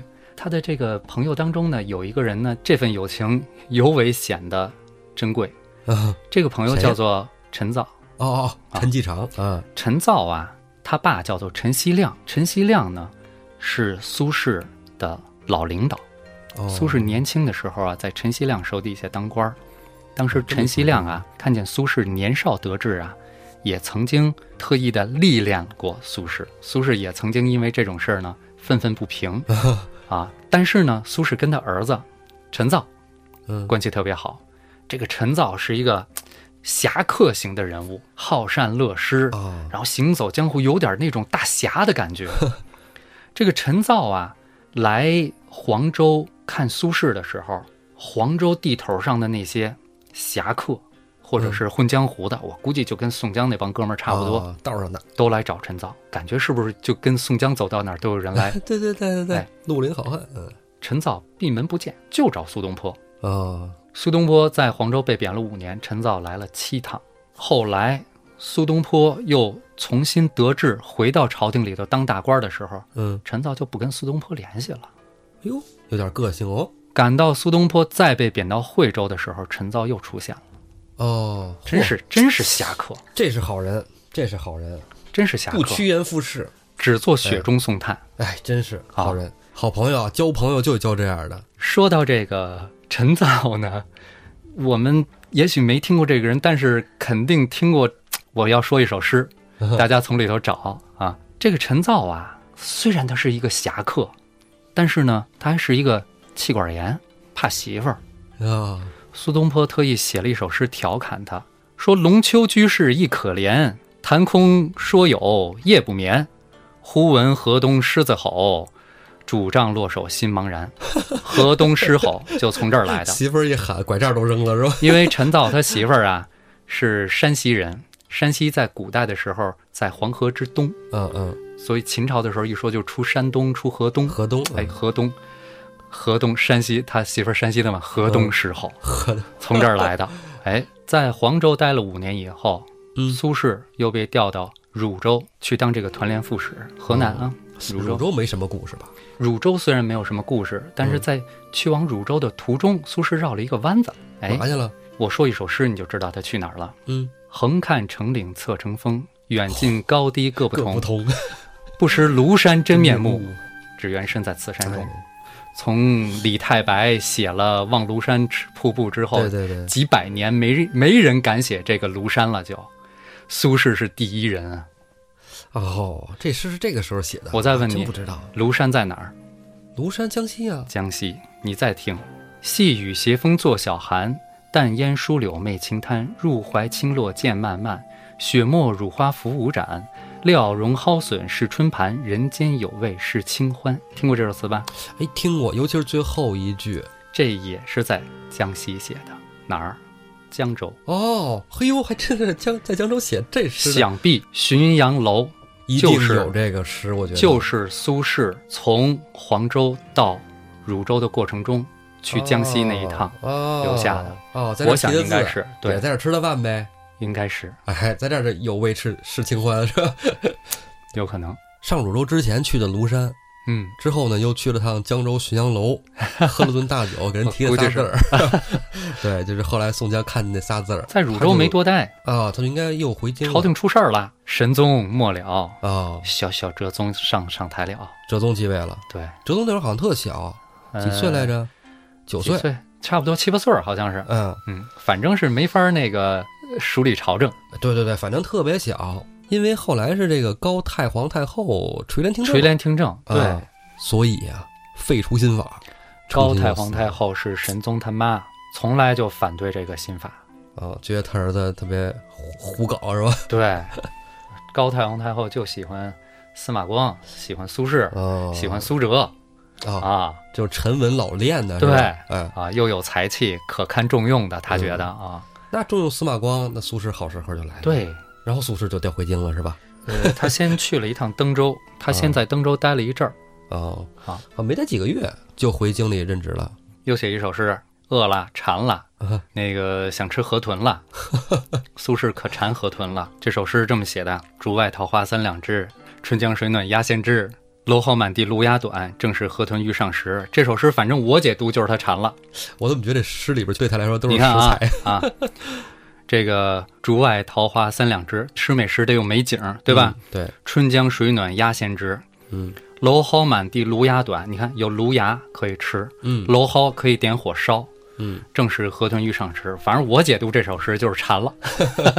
这个苏轼吃河豚有典故的，不要命，去人家一个当地富户，特别擅长做河豚的。嗯我们知道河豚它卵巢里有毒，啊，是肝脏还是哪儿？我也不肝知道脏和卵巢都有毒。我也不知道啊，是致命的。嗯，只有能工巧匠善于做这个的才能，还不对能吧？杵破了是吧？哎，得给它取出来啊。当地一个富户特别擅长做河豚，炖河豚汤，请苏轼去吃。嗯苏轼去了以后，什么话都不说，就就跟那儿吃。人家全家人都看苏轼这么吃，也不说话，就这么一个大才子怎么这样啊？ 哈，是不是我们家这汤一般呀？苏轼吃完了，把碗往那儿一撂，今儿我喝了这碗汤，死了都值。这就苏轼就这么馋河豚啊， 在登州等于是他回朝廷里头的一个台阶儿缓冲，因为在登州他当的是知州。那怪不得心情好，死了都值，能吃河豚。四个月后回到了朝廷礼部，这回他又当大官了。嗯他这个当的官啊，据说是这个一般人当不了的，嗯，得是这个学问名气最大，然后书写文笔又是最好的，说是这个翰林院学士知之诰置之告啊，啊。就是我之前说过的，呃，办公厅的呃副主任，但是这个官位啊，其实是能能够接触到皇帝，哦皇对呀、皇帝的办公厅的嘛，对说这个时候啊，离宰相就差一步之遥了，嗯，就是一个马上要登到顶点的男人，楚相，对，基本就没啥问题了。就以前的时候，韩琦觉得他当翰林不够老练，不行。但这个时候的苏东坡没问题了，他都已经四十九岁了。嗯，四十九岁了，他也非常沉稳了，而且啊，为皇帝草拟诏书这件事情，这还真得是文笔特好的人才能干。这个代诏啊，是李白追求了一生而未得的这个官职。哦，李白就想干这个是吧？嗯，当时小皇帝啊太小了，他不可能有什么诏书啊，都是太后口述，对，然后苏轼掌笔啊，用那个特别典雅庄严的那个华丽辞藻给嗯写出来。经常呢会写一些就是说包中带贬、贬中带包的这种诏书、嗯嗯啊，就是让人看着五迷三道的啊，反正他写特好。嗯啊，有一次在太后口述这个诏书，苏轼写完以后啊，这个太后就留下苏轼说聊会儿天儿，嗯，说咱们也是老臣了是吧？ 啊，我也是，嗯我也是苏粉儿，其实，对，聊聊啊天儿。然后这个太后就问苏轼啊，爱卿，几年前你居何职啊？嗯，苏轼说啊，团练副使张连福是，啊。太后说，那你现在呢？苏轼说，翰林学士。问他说，为何升迁这么快？你知道什么原因吗？苏轼说，太后恩典，哎，与老身无关。呃，那是皇上恩典，哎，与皇上也无关，皇上还是个孩子。呃，那有可能是老臣推荐吧？葫芦里到底卖的什么药？老太后说：“与他们也没关系啊，那些老臣的话，你觉得我会听吗相声讲究三翻四倒，差不多了啊。？”是是是，马上就该到底了。嗯这苏轼愣了，说：“你说这太后问你也不能不答，嗯但是能答的基本也都答了呀，对对不对？还能怎么说呀？”就说苏轼后来直接就索性跟太后回呀，啊说：“臣虽不肖，但从不运用关系结党营私啊，就是我嗯不可能通过关系求官职啊，这个对不可能啊。嗯这太后说呀、其实啊，我老早就想告诉你了，但是你不在京里，没有什么机会，再加上之前你那些际遇啊，我嗯也都知道，没办法。但是现在启用你八个月，给你连升三级，这是神宗皇帝遗诏。哦呦，老太后说啊，说在神宗皇帝吃饭的时候啊，他有一个特点，他喜欢在吃饭的时候批阅奏折。嗯，每次看到你的奏折的时候，他就不吃了。他看别人的时候都是边吃边看边批，一到你的时候，他会逐字逐句的看。神宗皇帝啊，就常说你啊，这人是一大才，就常想用你，但是啊，未能如愿，就驾崩了。神宗是吧？嗯，哎，神宗心想你苏轼要能跟我一块儿搞变法多，是啊，俩人说到这儿，哎呀，都纷纷落泪，就哭啊，是吧？这个，哎，真是神宗皇帝就走得太早了，这那的。苏轼这时候说：“说我呀，一定尽忠福保幼主，以报先王知遇之恩。”嗯，然后之后，苏轼在任上啊，真的做得非常兢兢业业。嗯有的时候呢，也不像以前似的，就是说，呃，非常轻描淡写，啊或者说咱们形容就是可能圆滑的去处理一些问题。嗯其实后来也开始强硬起来了。在一些他坚持上的问题上，他真的是坚持到底。苏轼啊，在工作上兢兢业业的啊，反正在朝里也得罪了不少人，但他主要的工作不还是写诏书吗？嗯，据后来人说啊，说苏轼在不写诏书了以后，有人接替了他这个职位啊，嗯致知告，嗯啊，说一个这个姓洪的人接替了他，这人文笔也特好啊，写哦东西辞藻也特别华丽，然后呢，就跟以前服侍过苏东坡的这个老奴嗯啊，问他说：“你看苏大人写的好还是我写的好啊嗯？”这老奴说：“哎呦，您太笑话我了，老奴不识字，嗯但是啊，我觉得啊，您可能写的比苏大人好嗯，但是我从来没见过苏大人写诏书查书翻。书对， 嗯，这人写字儿快，思维也敏捷。嗯苏轼当时也很高效率，也很能写呀、是吧？就就就说嗯，有我这么才思敏捷嘛，哎呀，就觉得哎呀，我能跟苏轼一 比是吧？结果没想到没想到让人没家想人到说了这么一个，哎，从来不看书，不用翻典故哎，典故都在心里头了，就像你之前在上一期说的，说嗯苏轼从小那一一个书看三四来遍，回来去看哎呦啊，背的熟透了。这个咱这么说，小时候看书啊，跟你长大了看书记得是不一样的。你像他们那些中医背嗯那个药谱，四小汤诀然，后咱一说奶子功，什么嗯叫奶子功啊？我听人家讲过，就是你甭管你懂不懂，你就先让他背，对，对先让他背，背完了以后长大了慢慢去懂去确实是，啊。你但是是你要这么说说我长大了，我能明白了，你背不下来了对对对，啊，是。现在你说你看点什么书，你说你背下来，费劲着呢，费劲着呢。嗯对，你说要不是咱小时候都喜欢历史，现在能做这节目可吗？不吗？哎，那咱们接着说回北宋朝廷。好，苏轼后来啊，在朝廷里干的也风生水起，干的还不错。朝廷又出现问题了，王安石和司马光啊相继离世。本来朝廷里就这个新党旧党啊，又开始又分裂了，又分裂了好多个党派，尤其有这种地区性的党派，什么朔党、洛党啊，嗯，也包括他们那个苏东坡的这个蜀党。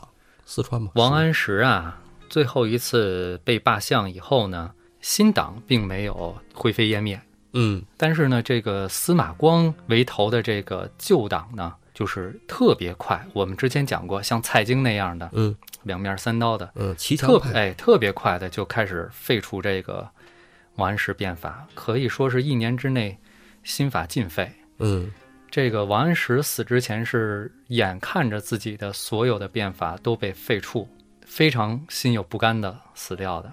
而司马光呢，也是紧跟着王安石之后，第二年司马光就死了。这两个领头人物死了以后，我们知道这个新党当时是很多都是政治投机，嗯，站看队的嘛，哎，看准了神宗啊要用这个新法，所以呢，就这个站在新法的队伍当中。王安石这边呢是这样，那司马光这边呢，同样也是形成了各党各派。嗯嗯。像苏家二兄弟其实不太一样，苏家二兄弟也没有什么站队，他只是站到了皇帝的立场上，怎么对国家好，苏轼呢，其实并不是反对王安石变他法，不反对。他只是反对过于激进的利用这些政治投机派。对对，嗯，苏轼在处理这些政治问题上来说，还是相对于保守的。虽然说已经比以前要纲纪立断了啊，但是还是比较保守对的。，当你像他看到这个司马光不分青红皂白把这个青苗法、免役法都废除的时候，苏轼认为这个是很好的变法，嗯，怎么劝这个挺好司马光都不听，嗯所以苏轼才说嘛，这司马牛。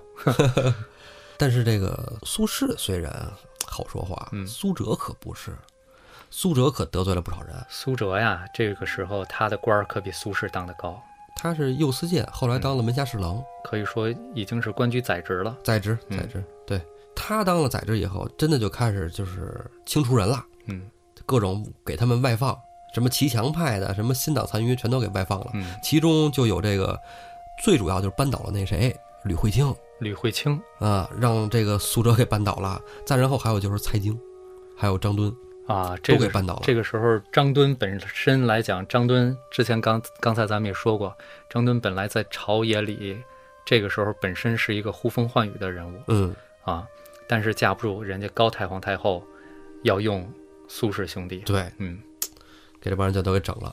但是啊，这整这其实那时候整，他不是说给弄死，嗯，哎，这这放到外地去了。对，哎，这个东西就是给后来留下了隐患嘛，是吧？苏轼、苏辙这一派也被称为元佑党人对，啊。对，其实，在宋朝的时候，元佑党人最后的失败，也是就在这个时候埋下了伏笔。这个马上就开始了嘛。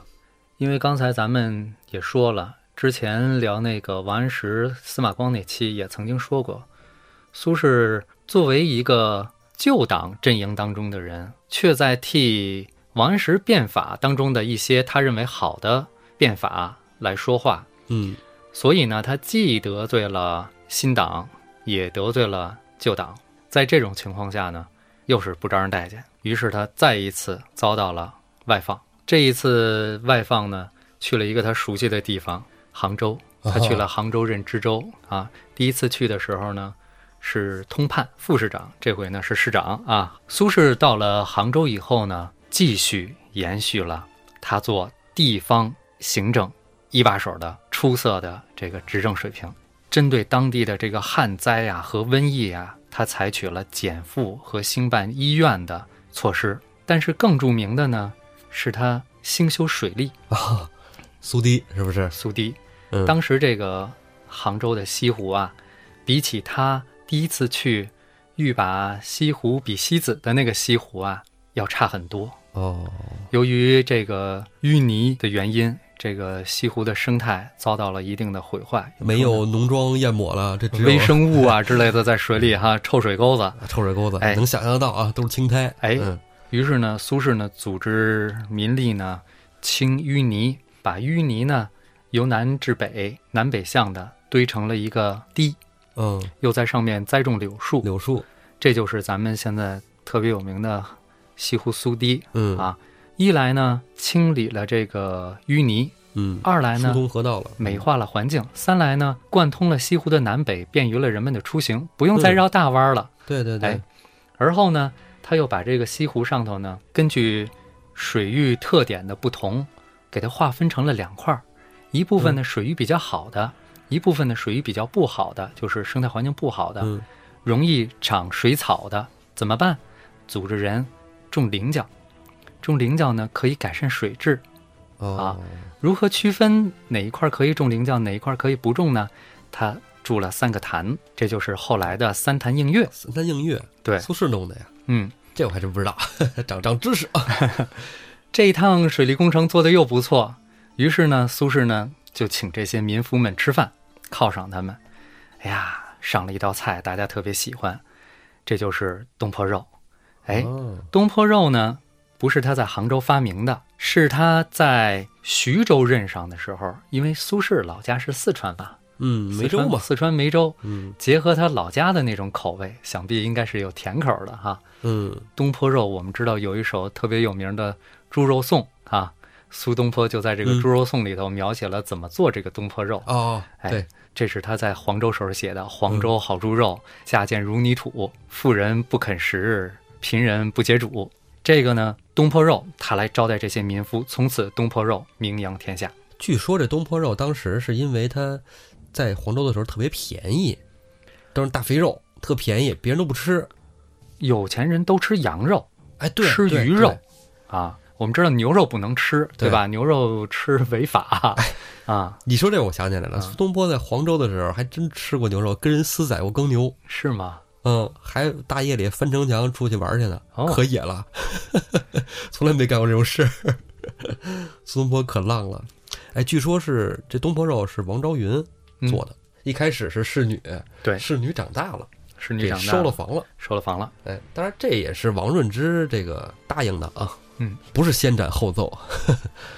我觉得之前苏轼回京啊，那是他人生中最辉煌的时刻了。嗯，之后呢，其实就都不是太好。其实从杭州之后，他又一个短暂的回京，在嗯回京之后呢，又外放了啊。对，外放呢，后来就到了扬州了，这都都五十多了嗯，扬州已经五十多了。五十多岁的时候呢，其实他已经心生退意了。他那时候呢，就是在常州啊，买了块地嗯，哎，他不是私自买的啊，他是跟朝廷已经就是禀报过了，说我想在常州定居啊，就我退休了以后在常州养老，朝廷批不批？这退休住哪儿得朝廷批的，朝廷就批了啊。呃，苏轼挺高兴的，然后呢就觉得哎挺好，然后在常州买块地，然后让苏迈过去就是料理这个地，有房子什么的，买房置地嘛，还是想回归田园。对啊，然后就写信给他媳妇儿王润之，他这后来就是去扬州啊，去杭州什么的都没有带着王润之一起去，嗯因为那时候已经一大家子人了，你看嗯苏迈都有孩子了嘛，就写信给这个王润之说这个计划呀辞职了，我不干了。哎，王润之说挺好，挺好，说难得你有这种想法，这几年跟着你啊各种颠沛流离啊，嗯，咱们也应该享享清福了。退休之后咱们就养老去。可是呢，我不想去常州，我想回老家。梅州嗯，对你，你带我回这个梅州青神县吧。嗯，然后我想回到家乡故土。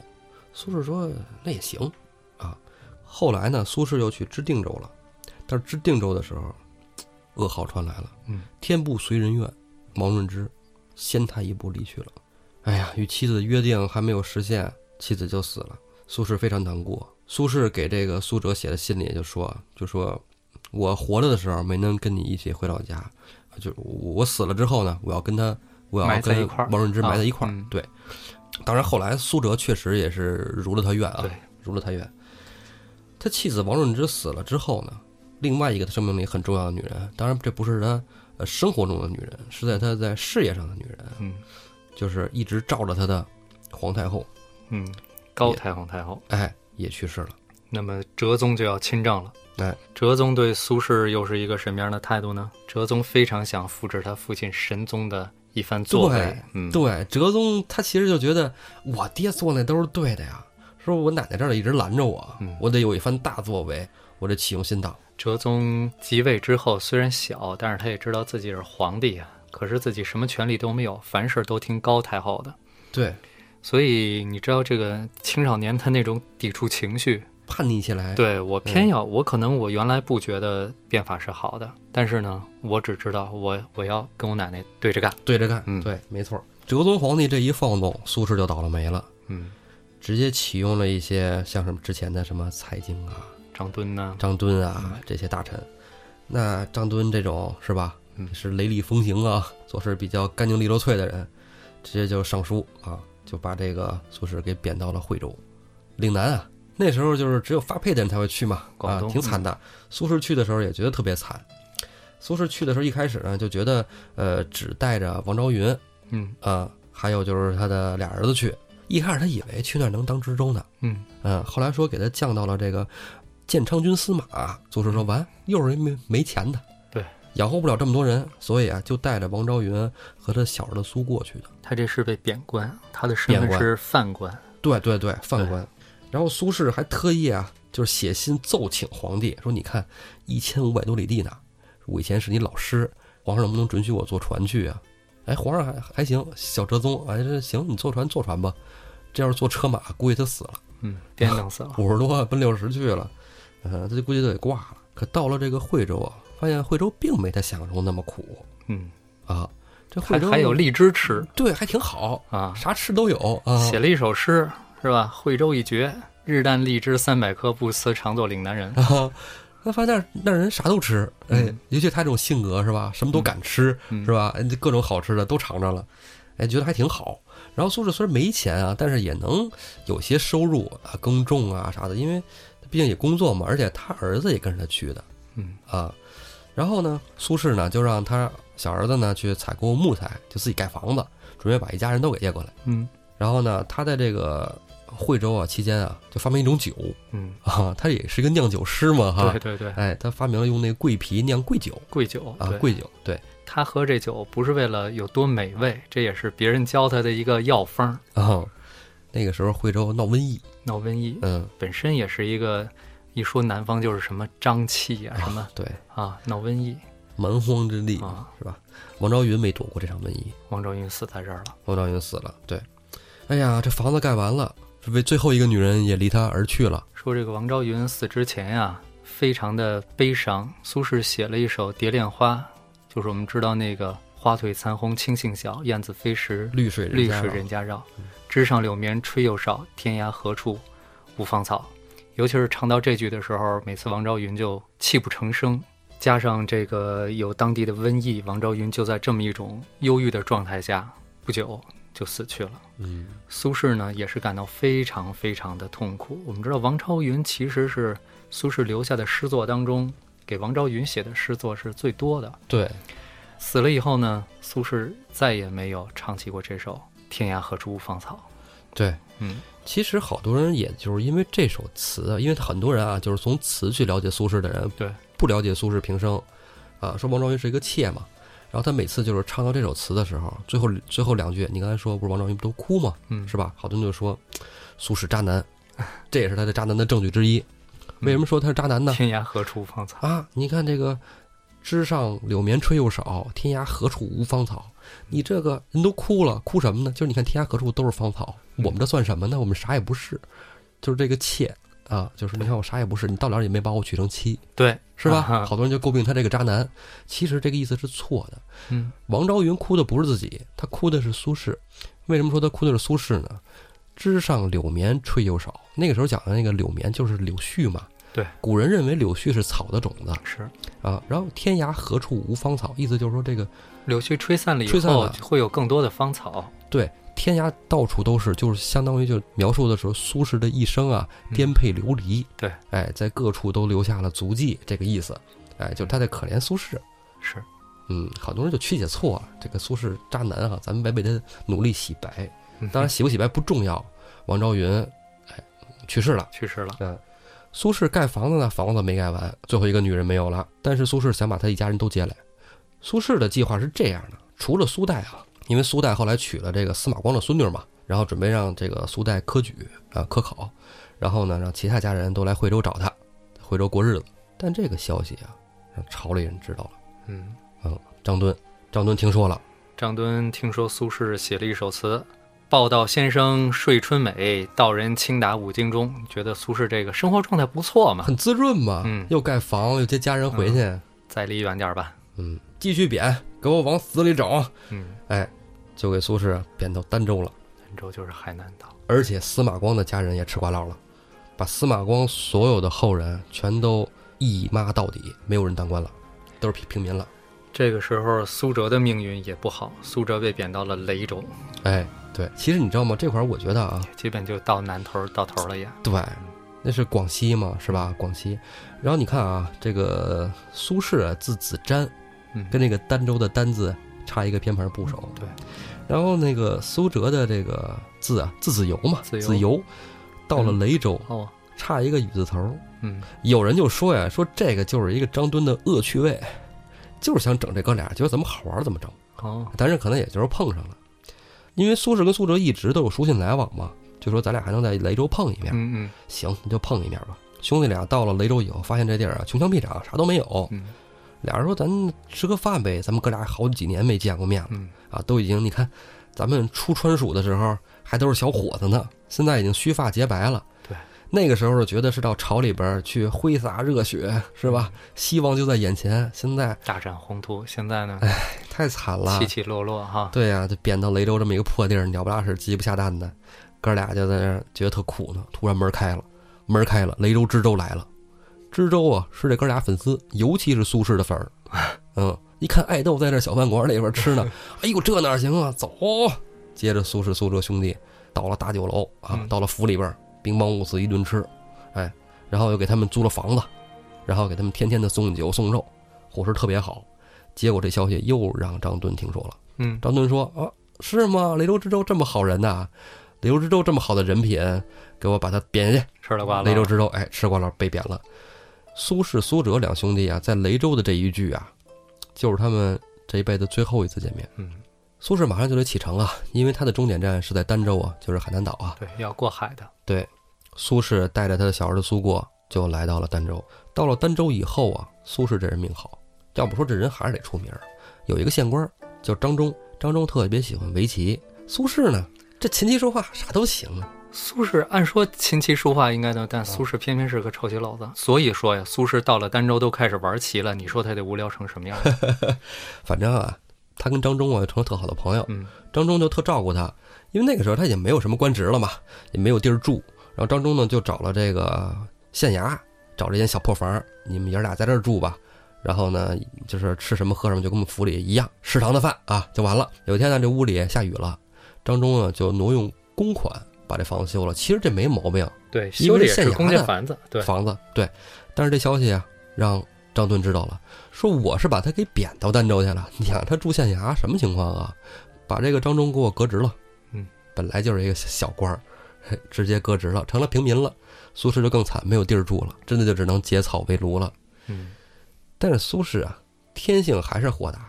他在那儿发现了就是很多能吃的东西啊，例如说他在那儿就发现了这个当地人喜欢吃生蚝，啊，然后他也跟着当地人一起吃生蚝。对，然后苏麦给他写信啊，就说爸你在那边怎么样啊，苦不苦啊？啊不苦，特好，我天天这儿有特别好吃的东西，有生蚝，我跟你说你都见都没见过，巨好吃，说这儿的生蚝又白又肥美。哎，特别好，嗯，而且啊，这个苏轼啊还在当地啊教人读书，对，当地很多人不读书的，对，嗯然后苏轼跟他说你们把你们的孩子送过来，老夫识几个字，哎，教教教读书孩子们。教种地，嗯，然后当地的这些读书人吧，还挺好的，给他一些粮食啊，给他摘一些水果啊，有一些就是猎户给打一些鹿肉嗯送给这个苏东坡吃。苏东坡教的这些学生当中，有一个后来中了进士。对，好像是当时然后是宋朝唯一一个吧。对，后来那自这以后，儋州的人才更多的人去参读加书科举，对，什么读的是书吧。？嗯，就像我上一期说的那个，改变了一个地方的文风。嗯嗯，其实这个时候虽然说只有苏过跟苏轼爷儿俩在在这儿啊，嗯其实苏过呀，我感觉是捡了大便宜了。苏过在这儿跟他爹俩人天天朝夕相处啊，嗯他爹就指导他读书。嗯，写文章，所以很快啊，这苏过呀、这个写诗啊、画画啊什么的都出来了。后来等到苏过到老年的时候，人称小东坡，小东坡，小东坡。对，在儋州的这段日子里啊，怎么说呢？苏轼就是在苦中作乐啊嗯，终于熬到了苦尽甘来嗯。哲宗死了，哲宗是个短命鬼、哎啊。哲宗死了以后呢，就是我们 宋徽宗继位了，哎哎，端王，端端王宋徽啊宗，继位宋徽宗继位了。说到这儿呢，也得给听众一个交代，就这个一再撺掇这个哲宗贬谪苏轼的这个张敦，嗯最后什么下场？这个张敦啊，按说来说，他虽然呃总是针对苏轼做一些穷尽其极的事儿哈，但是其实他整个人的这个为政的生涯来说，总体是一个好官，而且是一个很干练的官。呃，但是呢，他的下场并不好，嗯并不是说他对苏轼不好，所以他就不好啊，嗯他是对宋徽宗不好。这是怎么回事呢？哲宗死了以后啊，就要这个立新的皇帝，嗯当时的皇太后呢，就把这些大臣们啊，尤其像张敦这样的宰执的近臣们召集过来，商议这个立谁为新皇帝。张敦就说了，说按照礼节啊，按理应该立哲宗的同母弟简王，哦因为哲宗就不是太后的嫡子，哎，他是庶子，太后是没有儿子的。嗯太后一想，哲宗他妈已经生了哲宗一个皇帝，要是把他那个简王那个亲儿子再立成皇帝，那这个太妃嗯地位不就压过我这个太后了吗？所以呢，皇后啊就没答应这个事儿，说什么呀？说所有的孩子都是我的孩子，我是他们的嫡母。然后呢，接着往下捋，说那按年纪呢就应该立身王，可是这身王呢是个瞎子，也不是个瘸子，反正是个啊瞎有了病，瞎哎了， 不能当不不嗯能当皇上，您找一个瞎子当皇上没人了。嗯，是不是好尤其缺一当只眼睛啊哎，对反正多少嗯尤其当时荣宋朝，你跟西夏、跟辽，都都都在兵戎不断，是吧？嗯你太丢面儿了。说那再往下呢？再往下就该端王了。端王呀，太后一听端王不错呀，长又精神，嗯画画是吧？写字儿、踢球，这小伙子棒极了。能干啥都懂啊是吧？大这男的时候张敦说话了：“端王轻佻，不能当君王。”哎，这一下太后又又又有话说了：“你什么意思啊？我说这行的，你告诉说不行。谁家当皇帝是我们家里的事儿，你管得着吗？ 有点失态了吧？”张敦因此在这个宋徽宗即位之后，因为反对过宋徽宗登哦基，所以自然没有好下场。死定了，肯定是要被贬的嘛，嗯，不至于杀他，肯定是被贬的，找个茬儿，啊这没跑的。我杀了你，显得我气度太小。对，这就是张敦的结果，宋徽宗啊，是希望着苏轼回到京里来能回去。嗯，啊，但是苏轼啊，已经没有心思再到京里去工作了，他他岁数太大了。而且啊，当时啊，苏轼也看到了这个，现在都什么人？童贯、对，对蔡京，嗯，苏轼不愿意再进京城一步。对，啊苏轼就说：“那我就是想回常州了，就是养养老老去。这之前也批了我了。对，”哎，徽宗说：“那行吧，那你就去吧，这么大岁数，别折腾了。”苏轼回到了广州的时候啊，与家人团聚啊，嗯特开心，倍儿高兴。然后就有朋友请他吃饭，嗯，然后宴会上就跟他说：“老苏，我以为你挂了呢，啊我就以为你死在这个儋州了呢。”啊，苏东坡说：“是啊，没错啊，我是死了，我都到了阴曹地府了。但我在路上我看见张敦了，我一看 他，不，我不跟他一块儿走，我就回来了。”这会儿不会梦中张敦已经死掉了 吧？还阳了。啊张敦没死，张敦被贬了。苏轼啊，毕竟岁数太大了。再后来啊，他就从广州一直往常州路上去的时候，路过靖州的时候，拉了一场痢疾，啊，这痢疾就没好，痢疾特严重。在这时候啊，在家养病的时候啊，有人来看他，这人不敢进门，门口转悠。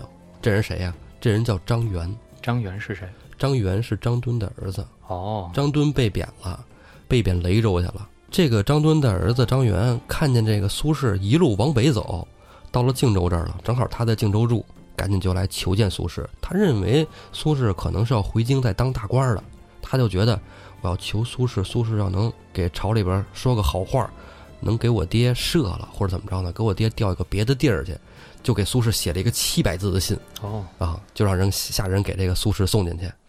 苏轼后来给这个张敦回了封信，信上怎么说的呀？哎呀，说雷州不错啊，我弟在那儿住了一阵子啊，挺好的，嗯，挺安稳的，放心吧。来一落井下石。咱也不知道是苏轼的心大啊，还是说怎么着，反正让这个张敦他儿子也挺没话可说的。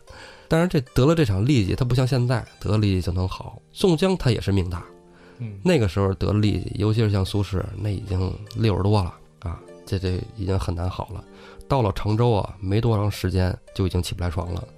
苏轼有好多朋友是僧人，有一个和尚来家里看他的时候，就跟他说：“说这个苏学士啊，你还能听见我说话吗？”啊能，你说。